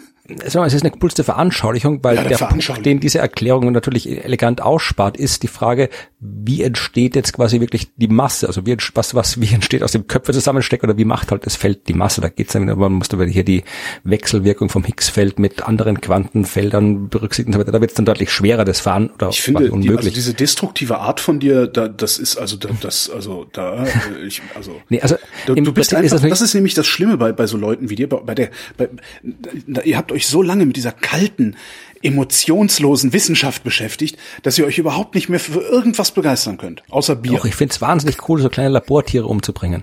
Das begeistert mich jedes Mal aufs Neue. Terror! Terror! Wissenschaft ist Terror. Nee, aber natürlich, ich kenne diese, diese, diese äh, Higgs-Veranstaltung, die gibt, habe ich schon öfter gehört, die gibt es schon länger. Ich glaube, ganz am Anfang mal äh, gab's die Geschichte irgendwie, so ein Promi geht durch einen Raum durch und um den Promi herum ballen Margaret sich die Leute Thatcher. und so. Ja, Es ist mit Margaret Thatcher, haben sie es erklärt, und darum habe ich es rausgelassen, weil ich Margaret Thatcher echt nicht leiden konnte. ich kenn's mit Lady Di oder sowas. Also, keine Ahnung, das ist ja schon alt. Also ich glaube, da gab's tatsächlich mal irgendwie vom irgendeinem englischen oder britischen äh, Wissenschaftsförderkommunikationsverein dann irgendwie mal so einen Aufruf, wer findet die beste Erklärung fürs Higgs-Teilchen Higgsfeld und da kam dann das mit diesem Promi raus. Aber äh, was, was tatsächlich, man, äh, um das mal ein bisschen ähm, die Wissenschaft äh, zurückzubringen. Also es geht im Wesentlichen darum, dass dieses Bild, das wir haben, äh, immer noch äh, von die Dinge sind Teilchen ja eigentlich falsch ist. Also wir stellen uns ja meistens zwangsläufig immer noch jedes Teilchen, sei es ein Higgs-Teilchen, ein Elektron oder was auch immer oder ein Proton, so als kleines Kügelchen vor. Ja. Im nee, ist es ja, ist ja eine, eine Energie, der wir diesen Namen zugewiesen haben. Ne? Ja, also im Wesentlichen, das ist halt, und äh, ich, ich sehe immer noch oft oder lese immer noch oft so diese Geschichte vom Welle-Teilchen-Dualismus und dass mhm. das Ding, mal ist das Teilchen ein Teilchen, mal ist das Teilchen eine Welle, dann ist das Welle wieder ein Teilchen und so. Ähm, und das ist halt, das, das, diesen Welle-Teilchen-Dualismus, das war wirklich lange Zeit, äh, oder das Welle-Teilchen-Problem, bevor man diesen Dualismus irgendwie akzeptiert hat. Das war ja lange Zeit wirklich ein großes Thema in der äh, Naturwissenschaft. Vor allem eben am Licht, ist Licht eine Welle oder ist Licht ein Teilchen? Ja, also Isaac Newton hat gesagt, Licht äh, besteht aus Teilchen. Dann kamen die anderen, Thomas Young und so weiter, haben gesagt, nee, äh, Licht muss eine Welle sein, weil hier die Wechsel wirken und die ganzen Interferenzerscheinungen. Dann kam wieder Einstein mit und die Quanten, die gesagt haben, ja, aber es ist doch wieder mehr, gibt eine einzelne diskrete Pakete, das muss wieder so teilchenmäßig sein.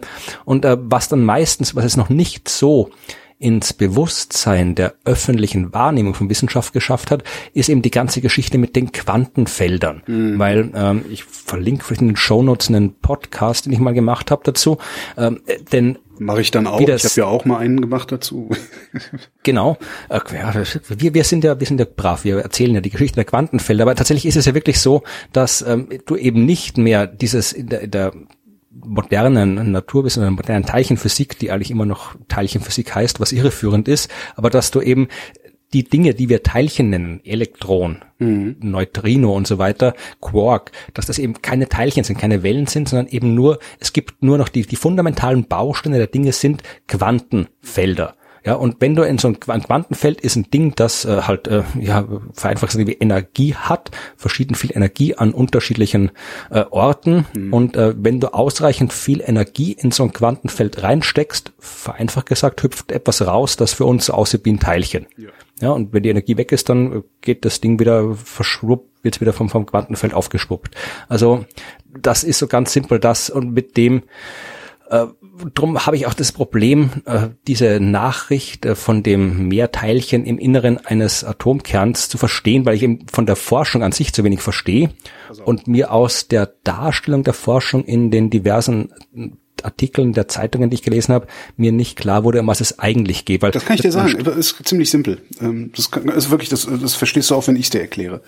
Ähm, für genauere Untersuchung und eine endgültige Bestätigung der Berechnung zum Higgs-Boson werde allerdings ein Ausbau des Large Hadron Colliders im französisch-schweizerischen Grenzgebiet bei Genf benötigt. Darum geht's.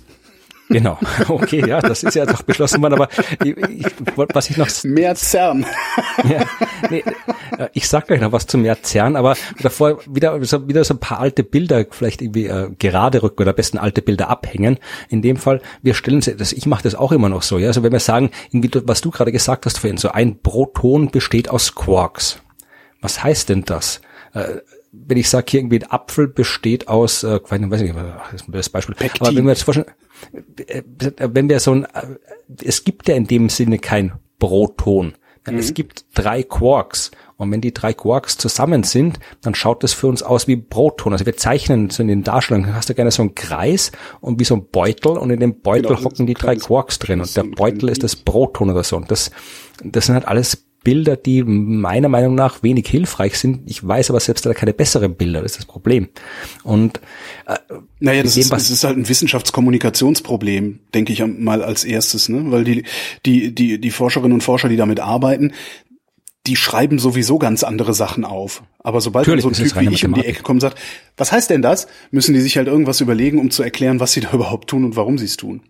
Also ja, ich glaube, das ist ein unlösbares Problem auf, auf Dauer. Ja, ja, ja, ich weiß nicht, ob es unlösbar will ich nicht sagen, aber natürlich ein schwieriges Problem. Und vor allem, du hast auch hier, wenn es jetzt quasi um die Higgs-Teilchen geht. Ja, Higgs-Teilchen ist das, was wie du gesagt hast, was die Masse macht, auch wenn wir nicht genau wissen und erklären können. Also wir, die Wissenschaft schon, aber wir nicht genau wissen und erklären können, äh, wie das funktioniert.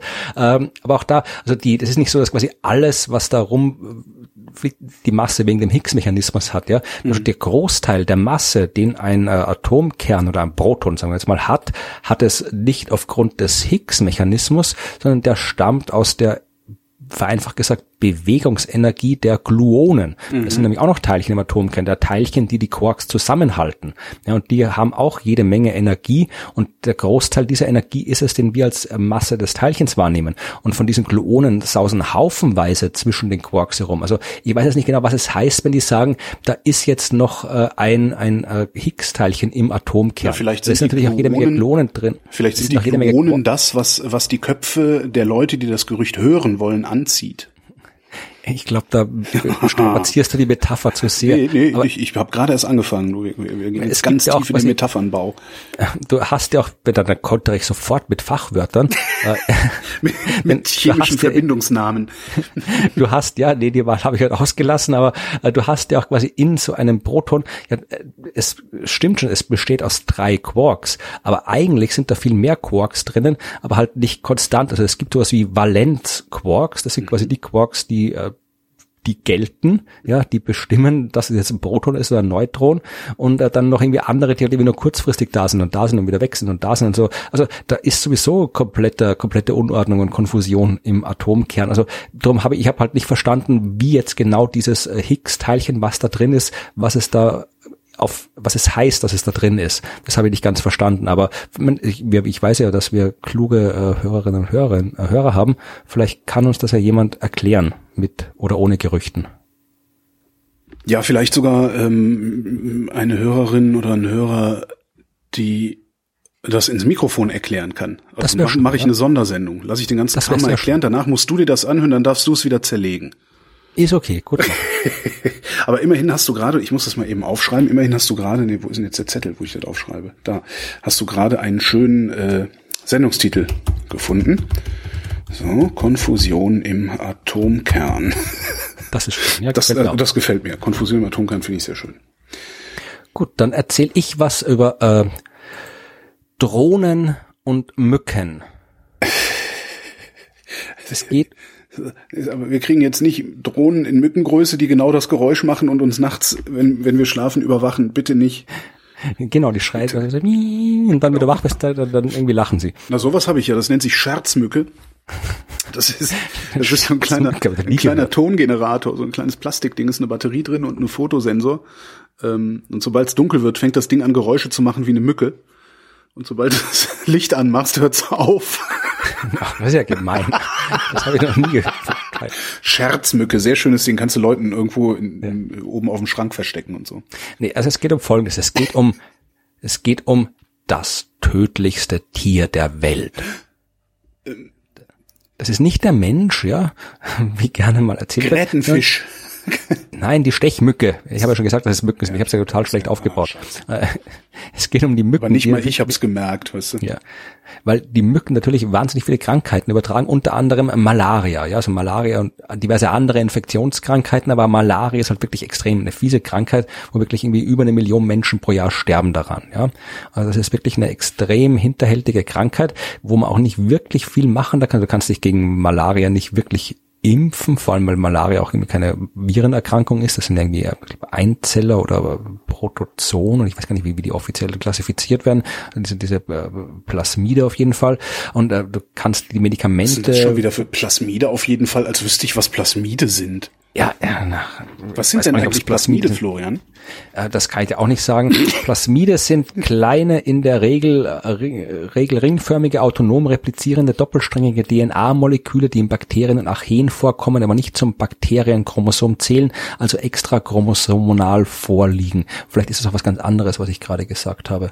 Ähm, ja, ich, ähm, ich, hab, ich, ich muss mir wieder angewöhnen, mehr über Astronomie zu reden und nicht so viele andere Dinge äh, zu erzählen. Auf jeden Fall wird Malaria nicht von ähm, Plasmodium, Entschuldigung, jetzt habe ich es nochmal gegoogelt. Also das Ding, das äh, Malaria auslöst, ist kein Plasmid, sondern das Ding heißt Plasmodium mhm. und Plasmodien sind einzellige Parasiten. So, jetzt wisst ihr das. Ja, danke. Entschuldigung, ich wollte nicht ablenken. Was war mit den Mücken? Äh, ähm, äh? Genau, diese Mücken übertragen diese Plasm, äh, diese diese Plasma-Dinger mhm. und äh, deswegen kriegt man Malaria und Malaria Mücken halt übertragen Plasma. Darum ist das auch so heiß. Darum wird das so heiß, wenn man einen Mückenstich hat. Genau, ja. Haben alle kleine Laserschwerter und äh, pieksen nicht damit. Und ähm, wenn wir, es geht halt wirklich, es wäre halt, wir könnten halt wirklich wahnsinnig viel für die Menschheit als Ganzes tun, wenn wir einen Weg finden würden, wie Mücken aufhören, Malaria zu übertragen. Eine Möglichkeit wäre halt äh, dafür zu schauen, dass die Mücken gar nicht erst entstehen. Du musst halt irgendwie Insektenpopulationen, die Entstehung die Fortpflanzung vor allem der Insekten verhindern. Ja. Du kannst jetzt nicht hingehen und die alle irgendwie mit der zusammengerollten Zeitung abklatschen, dafür gibt's zu viel von den Dingern. Aber äh, man kann probieren, ähm, sterile Männchen auszusetzen. Ja, also Mücken, das haben Männchen. Sie doch gerade auch irgendwo gemacht, oder? Ja, vielleicht erzähle ich genau von der. Das kann natürlich sein, ja. Ich hätte es andersrum aufgebaut, aber ja ja, du bist der Journalist, ich bin nur der, der Wissenschaftler, der nicht weiß, Kalte, was ein Plasmid ist und Plasmodium ist. Ja, also jedenfalls, ähm, es gibt natürlich auch Gentechnikmethoden. Du könntest theoretisch auch so eine Mücke äh, gentechnisch so verändern, dass sie quasi gar nicht mehr in der Lage ist, dieses Ding zu übertragen oder sich fortzupflanzen oder dass halt quasi die, die Plasmodien da gar nicht mehr irgendwie rein können und dann kannst du die so, so gentechnisch verändern, dass quasi diese gentechnische Veränderung sich quasi folgenden Generationen aufzwingt, also nicht so nach den normalen Mendelschen Regeln irgendwie, äh, nur wenn zwei zusammenkommen mit der gleichen Veränderungen, dann kommt der Nachwuchs auch so raus, sondern wirklich, äh, sobald sich ein Mücke mit dieser Veränderung fortpflanzt, dann kriegen alle Nachkommen das auch, so also der Gene Drive, wie das heißt. Mhm. Sowas kann man auch machen, ist noch ein bisschen umstritten, ob man das machen soll und wie man es machen soll. Eingriff in die Keimbahn und so. Mhm. Ja, ich mein, äh, das sagt mein, mein Kollege bei den Science Busters sagt immer, einerseits ja, andererseits ähm, ist es schwer, sich irgendwie was vorzustellen, was da schiefgehen kann, was halt mehr als diese über eine Million Toten pro Jahr verursacht, das schon die Malaria verursacht. Das stimmt auch, ja. Aber in dem Fall geht es einfach nur, du hast quasi halt hier, äh, du hast sterile Männchen, ja, also die halt keine äh, ähm, ähm die sind, ich weiß gar nicht jetzt, wie die steril gemacht worden sind, aber die sind auf irgendwie steril gemacht worden. Wahrscheinlich. Was weiß ich, oder ja, und ähm, die werden halt irgendwie ausgesetzt, damit halt möglichst, äh, weil die pflanzen sich, also die, die paaren sich trotzdem, aber da kommen eben keine Nachkommen raus, ja. Mhm. Und äh, du musst halt jetzt gucken, wie kriegst du möglichst viele von diesen sterilen Männchen dahin in die Population. Ja, die jetzt einfach irgendwie so äh, ja, irgendwie loslassen, rumfliegen lassen, das hat sich anscheinend als nicht unbedingt zielführend äh, erwiesen, ja, weil du musst die halt wirklich so unter die Weibchen bringen, dass die halt auch wirklich sich ähm, dann mit ihnen fortpflanzen, dass da nicht einfach nur ein Haufen, irgendwie zehntausende sterile Männchen auf einem Haufen hocken und nicht wissen, was sie tun sollen. Sondern Saufen anfangen und sich prügeln, man kennt das ja. Wahrscheinlich, ne? du musst dann irgendwie auch noch die, äh, jedenfalls haben sie jetzt gerade hier also äh, eine neue Technik getestet und eben mit Drohnen. Ja, die haben Drohnen und äh, die Drohnen haben so Behälter, das passen 50.000 von diesen äh, Mückenmännchen rein und äh, da können die quasi wirklich so ähm, automatisiert rumfliegen, die Drohnen, und können dann äh, auf unterschiedlichen Flughöhen, auf unterschiedlichen Flugrouten, die quasi gezielt ausbringen, diese äh, sterilen Mückenmännchen. Und das hat sich anscheinend sehr, äh, sehr zielführend, das hat sehr gut funktioniert. Die haben dann Eier eingesammelt in dem Gebiet, wo die geflogen sind äh, und haben die untersucht und geguckt, ähm, sind diese Nachkommen, diese Eier lebensfähig oder nicht und haben gezeigt, dass äh, der Anteil an nicht lebensfähigen Eiern ähm, in, im Vergleich zu einer Stechmückenpopulation in einem anderen Gebiet, wo keine Drohne unterwegs war, dass da, äh, dass der um 50 Prozent erhöht war. Ja, also dort, wo die Drohne rumgeflogen ist, hast 50 Prozent mehr äh, sterile Mückeneier gehabt. Wow. das heißt aber auch, dass, das heißt aber auch, dass der Aktionsradius von so einer Mücke nicht so groß ist, dass es so ein unkontrollierter Ausbruch überhaupt werden könnte, oder? Nee, das anscheinend nicht, ja. Also sie wandern dann nicht einmal komplett durch Mittelamerika und äh, sterilisieren da ich alles? keine Ahnung, wie weit Mücken so fliegen, aber offensichtlich nicht, nee. Äh, hat man übrigens in Brasilien gemacht, ja, ja? also da ist das untersucht worden. Ja, cool, ich hatte sowas irgendwo, irgendwo als Schlagzeile nur gelesen. Ja, das ist, cool. Mal gucken, wenn wir in Zukunft, wahrscheinlich gehen es dann die Drohnen, hast du irgendwie statt, statt die ganzen Mücken irgendwie eine Million Drohnen, die überall genau. rumfliegen. Und da muss man dann mit Schrot drauf schießen, weil anders kriegt man sie nicht vom Himmel. Das ist alles so anstrengend. Ja, wer hat, nicht irgendwann mal Adler abgerichtet, um Drohnen anzugreifen? Oder habe ich das äh, in einem Science-Fiction-Film oder in einer Comedy-Serie? Ich glaube, sowas gibt's. naja. Britische Wissenschaftler, und das ist auch meine letzte Meldung und sie ist nicht gut, britische Wissenschaftler haben festgestellt, Übergewicht erhöht das Demenzrisiko. Ähm, große Studie, Langzeitstudie mit 6.500 Teilnehmern war das, das heißt, da ist es durchaus eine ordentliche Zahl. Das Risiko für eine Demenz durch Fettleibigkeit im mittleren Alter, schreiben Sie. Das ist, äh, was ich jetzt bin, Anfang 50. Also wer mit Anfang 50 einen Body Mass Index von 30 und höher hatte, das ist Fettleibigkeit, ähm, hat ein um 31 Prozent erhöhtes Demenzrisiko gegenüber Normalgewichtigen. Frauen sogar noch mehr als Männer. Ähm, bei Frauen sind sogar 39 Prozent erhöhtes Demenzrisiko. Und das selbst, wenn sie andere Einflussfaktoren auf Volkskrankheiten rausrechnen. Also Rauchen, Gene, Diabetes, Bewegung, Bluthochdruck und Bildungsstand haben sie rausgerechnet. Das heißt, ähm, die Wahrscheinlichkeit, dass das zunehmende Übergewicht, was ja weltweit passiert, dass das zunehmende Übergewicht mindestens mitverantwortlich ist für das Zunehmen an neurodegenerativen Erkrankungen, ist sehr, sehr groß. Mit anderen Worten, Kinders hört's fressen auf. Und zwar, mhm. solange ihr noch Zeit habt, das zu tun. Je älter ihr werdet, desto schwieriger wird es, äh, dieses Verhalten zu entlernen. Für sie getestet. Ja, ich kann nicht, ich überlege gerade, also mir fällt sowieso nicht ein, äh, wie dann der Mechanismus funktioniert, weil das Fett hast du ja nicht im Hirn, aber vermutlich wird es da irgendwelche ähm, Fett, also Fettleibigkeit, also Fett macht Entzündungen. Ähm, da dürfte der Zusammenhang liegen, denke ich mal. Also insbesondere das Bauchfett, das ist halt für, äh, ja, im Grunde äh, bist du, bist du permanent entzündet. Also hast permanent äh, Marker für eine Entzündung in deinem Blut. Und ich könnte mir vorstellen, dass das dann irgendwie sich aufs Hirn auswirkt. Aber jetzt in die Details habe ich tatsächlich nicht so weit reingeguckt. Ich habe noch eine schlechte Nachricht zum Schluss Hurra. und davor einen Rekord.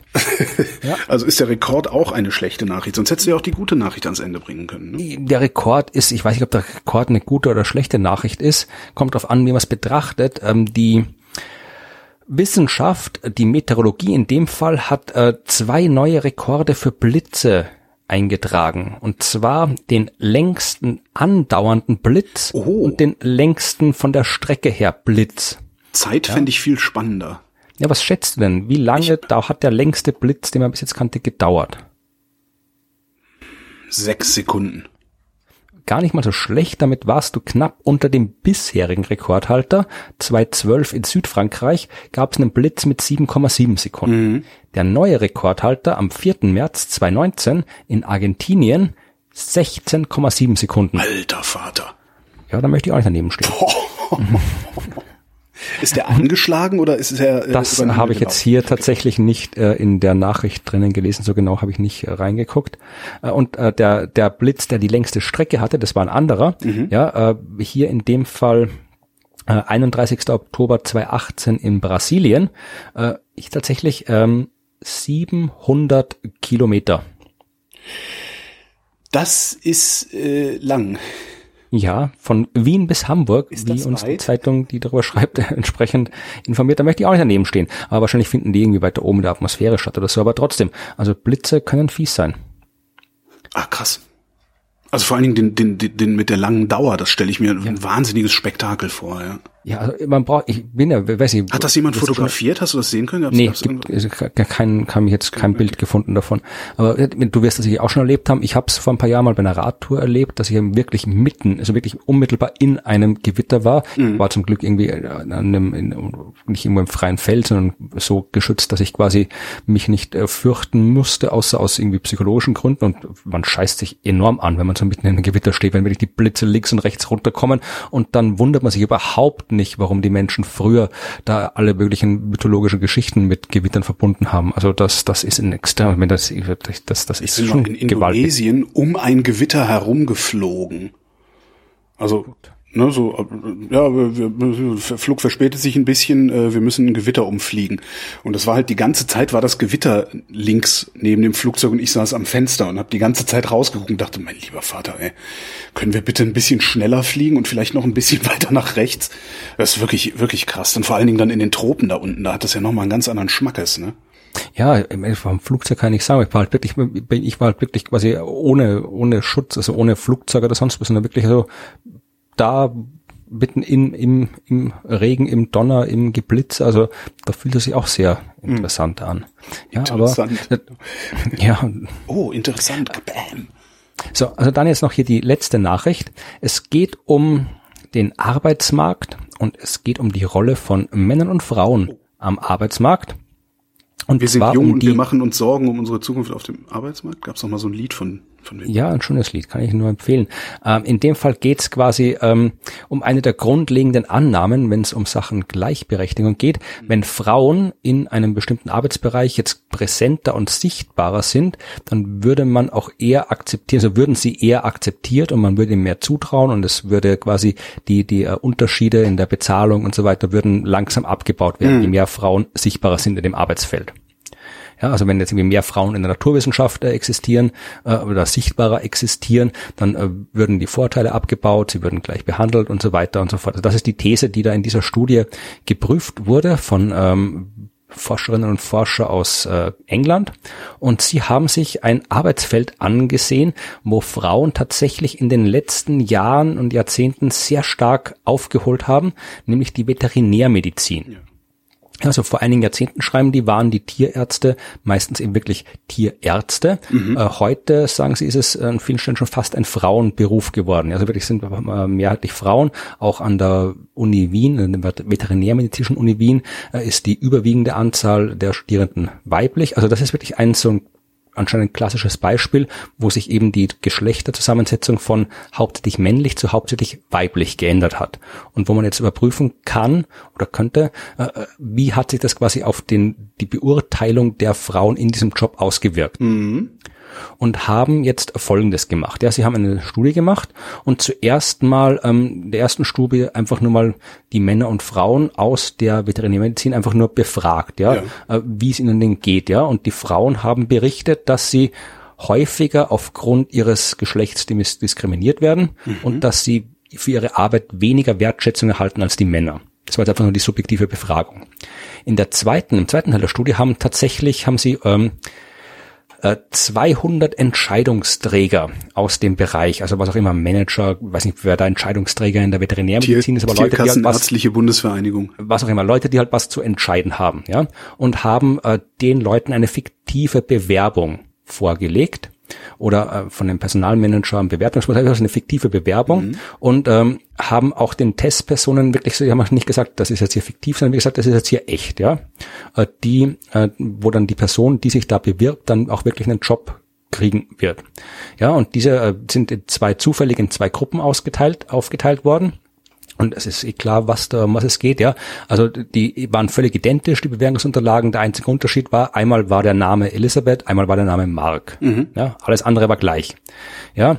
Und auch die Bewertung, also die, die, es war quasi keine reine Bewerbung, sondern wirklich eine bewertete Bewerbung, wo halt dann schon äh, Personalmanager oder andere quasi diese Person bewertet haben. Also ähm, ist, ist qualifiziert. Das war schon sowas, ja. Das war schon. Das war halt auch, okay die war halt auch nicht hundertprozentig positiv, diese Bewertung, sondern eben durchaus auch durchwachsen. Und was diese Entscheidungsträger dann sagen sollten, waren, äh, wen stellen wie schätzen ein? Sie, wie schätzen Sie die Leistung und die Kompetenz der Person ein und welches Gehalt äh, sollen sie kriegen?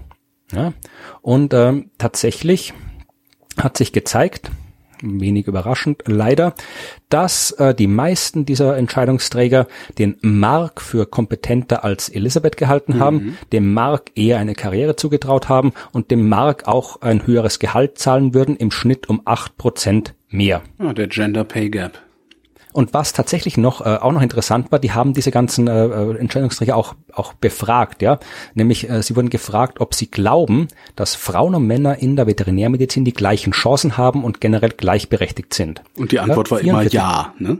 Ja, 44 Prozent haben gesagt, sie sind der Meinung, mhm. ja, dass Frauen und Männer gleichberechtigt sind. Von diesen 44 waren 60 Prozent Männer. Ja, also mhm. die Männer, also von denen, die geglaubt haben äh, oder gesagt haben, dass Frauen und Männer gleichen Chancen haben und gleichberechtigt sind, waren die Mehrheit Männer. Äh, von denen, die gesagt haben, dass es äh, einen immer noch einen Gender Bias gibt, waren nur ein Viertel Männer. Mhm. Ja, und ähm, das waren 40 Prozent, die gesagt haben, äh, dass es einen Gender Bias gibt, und äh, der Rest hat keine eindeutige Meinung gehabt. Ja, und konnte man konnte man sehen, wie viele von denen, die gesagt haben, es gibt einen Gender Bias, dann den Mann gewählt haben? Also das könnte man ja auch noch mal feiner granulieren da, ne? Ähm, dass äh, tatsächlich, ähm, ich schaue gerade mal hier, genau, jene, die dachten, in ihrem Arbeitsgebiet gäbe es keine Ungleichbehandlung mehr, waren hauptverantwortlich für dieses Lohngefälle. Also die, die gesagt haben, ja. es ist eh alles gut, die waren die, die mhm. dem Markt mehr Geld gegeben haben als der Elisabeth. Ja. Ja, also wie gesagt, es, es, äh, selbst wenn diese Stereotypen vermeintlich schon überwunden sind, können die sich anscheinend, sagen die Wissenschaftlerinnen und Wissenschaftler, um, unterbewusst immer noch festsetzen, Entscheidungen beeinflussen.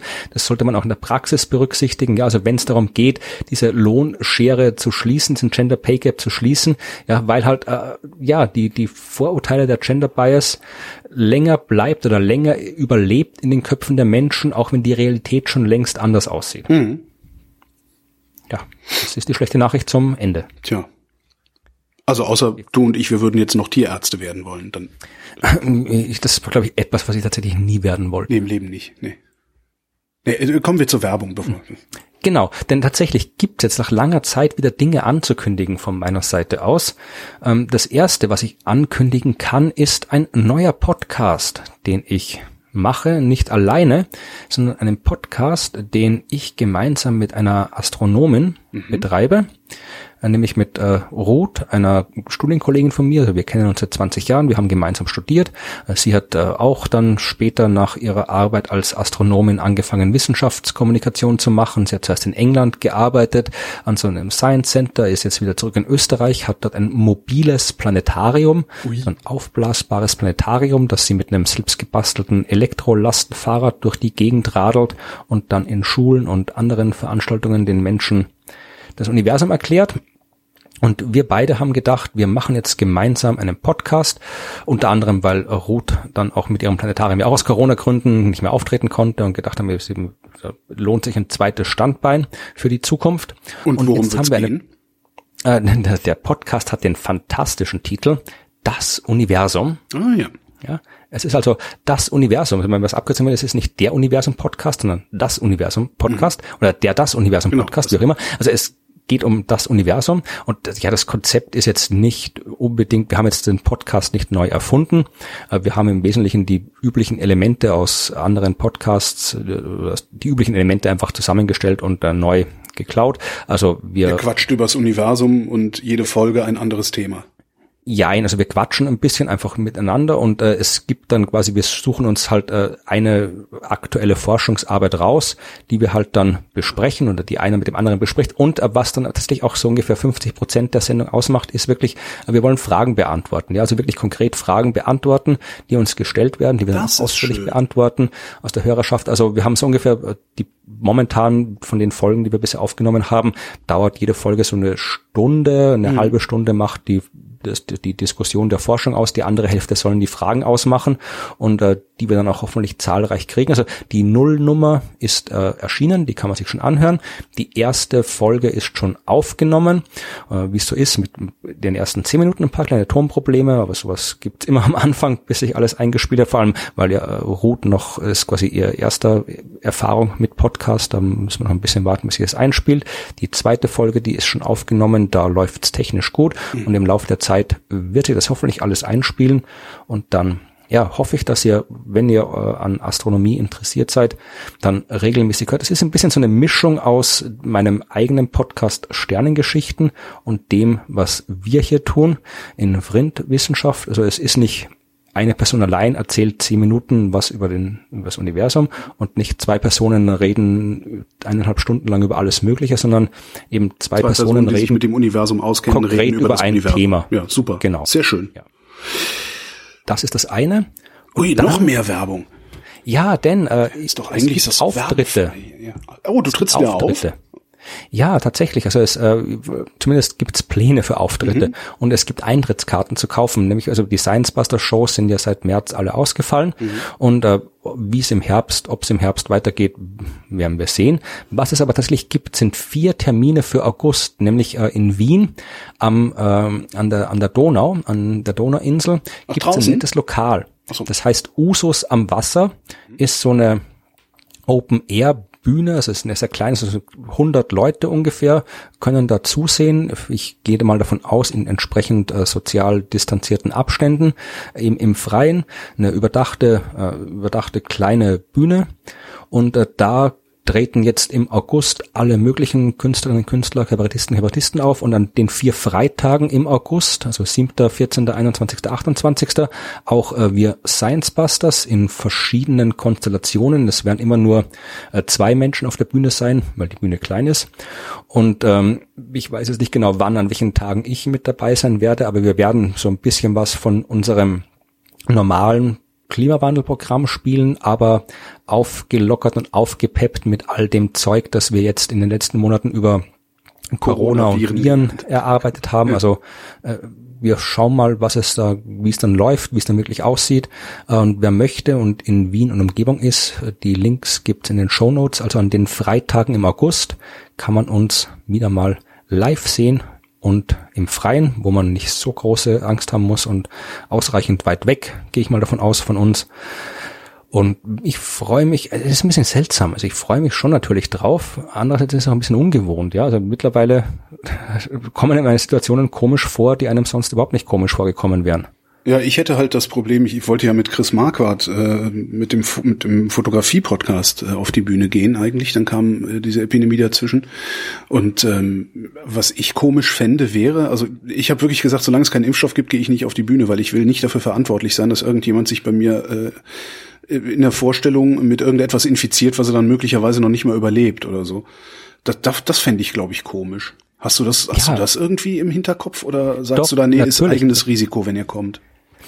Ja, natürlich ist es, natürlich denke ich auch drüber nach. Also das, ähm, es ist schon, es ist wirklich, es ist sehr schwierig. Ich weiß auch nicht, wie man es vernünftig abwägen oder lösen soll. Mhm. Weil einerseits natürlich, es ist was anderes, äh, ob ich jetzt quasi hier mit 100 Leuten und äh, im Freien ja, äh, eine Show mache oder ob ich jetzt irgendwie so wie, wie, jetzt unsere Premiere damals im Januar 900 Leute in der Halle. Also da ja, würde ich schon mal da, ich glaube, 100 Leute im Freien stimmt, da habe ich jetzt auch nicht so ja. drüber nachgedacht. Da hätte ich glaube ich auch keine Probleme. Und mit. was auch noch Unterschied ist, also ich ich sag, du und ich, wir haben ja in dem Fall das Glück, also ich, wir können uns quasi es leisten, nicht aufzutreten. Auch ich, obwohl ein großer Teil meines äh, Jobs darin besteht, öffentlich aufzutreten. Ich habe noch genug Rücklagen und noch einen Schwung anderer Tätigkeiten, die mich so über Wasser halten, hm. dass ich das jetzt quasi nicht sofort machen muss. Aber ich habe wirklich sehr, sehr viele Kolleginnen und Kollegen, deren einziger Job ist halt aufzutreten und die haben jetzt seit einem halben Jahr im Wesentlichen kein Einkommen. Theater haben seit einem halben Jahr kein Einkommen. Und da muss man irgendwie, ja, natürlich, die, die sind auch keine, in den meisten Fällen keine irgendwie menschenfeindlichen Arschlöcher, Egoisten, denen alles andere egal ist. Mhm die wollen auch nicht unbedingt jetzt dafür verantwortlich sein, dass jetzt hier die Pandemie weitergeht. Aber andererseits, sagen ja, irgendwie in Schönheit verhungern ist auch nicht unbedingt nee, so. Richtig. Äh, Na, also wenn, das vor allen Dingen, wenn das ja wirklich in so, in so einem Venue mit 100 Leuten Open Air machbar ist, dass ihr da auftretet, ja, dann machst halt irgendwie, weiß ich nicht, jede Woche zwei Shows oder so. Das kann man ja auch machen, dass die Leute dann in mehreren Etappen sozusagen kommen, die früher alle in einer Show gesessen hätten. Ja und nein. Also es ist natürlich ein sehr, sehr großes Planungsding, weil in dieser ganzen Theaterszene sind ja der, wird ja auf, auf Jahre, zwei Jahre im Voraus geplant. Mhm. Und alles, was jetzt abgesetzt ist, sagt ja nicht nur eine, eine, ein Act ab, sondern alles sagen ab und alles wird verschoben und alles muss irgendwie geplant werden. Mhm. Und es gab ja, also wenn ich jetzt im, im Frühjahr absage, dann ist das Programm für Herbst und nächstes Jahr Frühjahr und nächstes Jahr Herbst ja schon da. Ja, dann kann ich im Wesentlichen, dann ist selbst eine Verschiebung ist äh, eine Absage, weil ja äh, dann dass die Verschiebung quasi auf andere Termine draufgeschoben wird. Und ich so. kann auch nicht, nicht nur beliebig, kann jetzt nicht einfach sagen, okay, dann machen wir halt doppelt, weil wenn ich doppelt mache, dann fallen wieder andere Sachen weg. Also es ist alles gar nichts, das ist alles extrem. Ist das so? Könntet ihr nicht in diesem, in diesem Ding, wo ihr da auftretet auf der Donauinsel sagen, ähm, wir machen eine Vorstellung um 16 Uhr und eine Vorstellung um 20 Uhr oder so?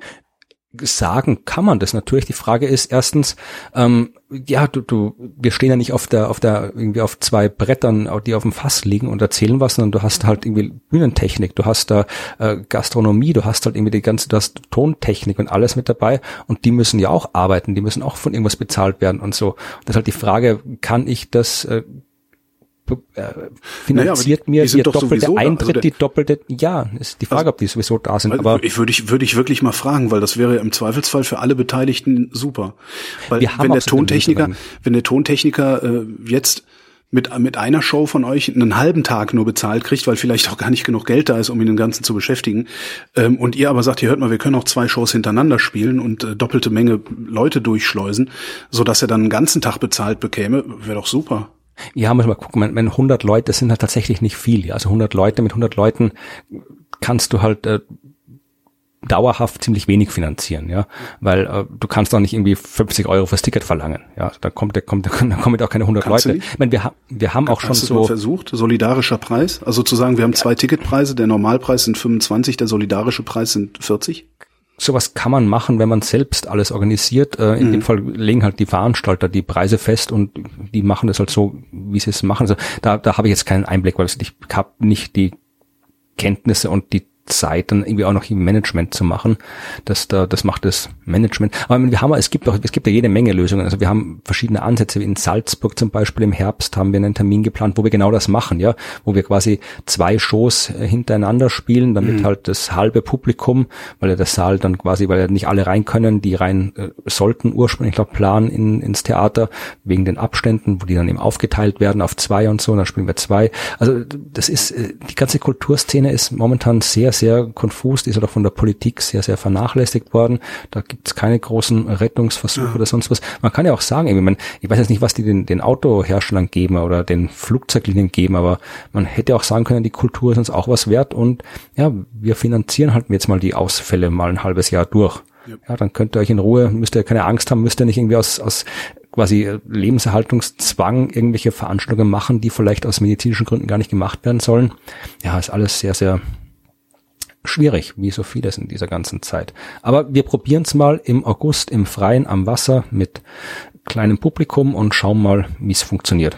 Und wenn ihr auch äh, kommen wollt und Lust habt und euch entsprechend distanziert verhaltet, dann freue ich mich, euch aus der Ferne zuwinken und zurufen zu können. Florian Freistetter, vielen Dank. Vielen Dank, Holger. Und euch wie immer vielen Dank für die Aufmerksamkeit.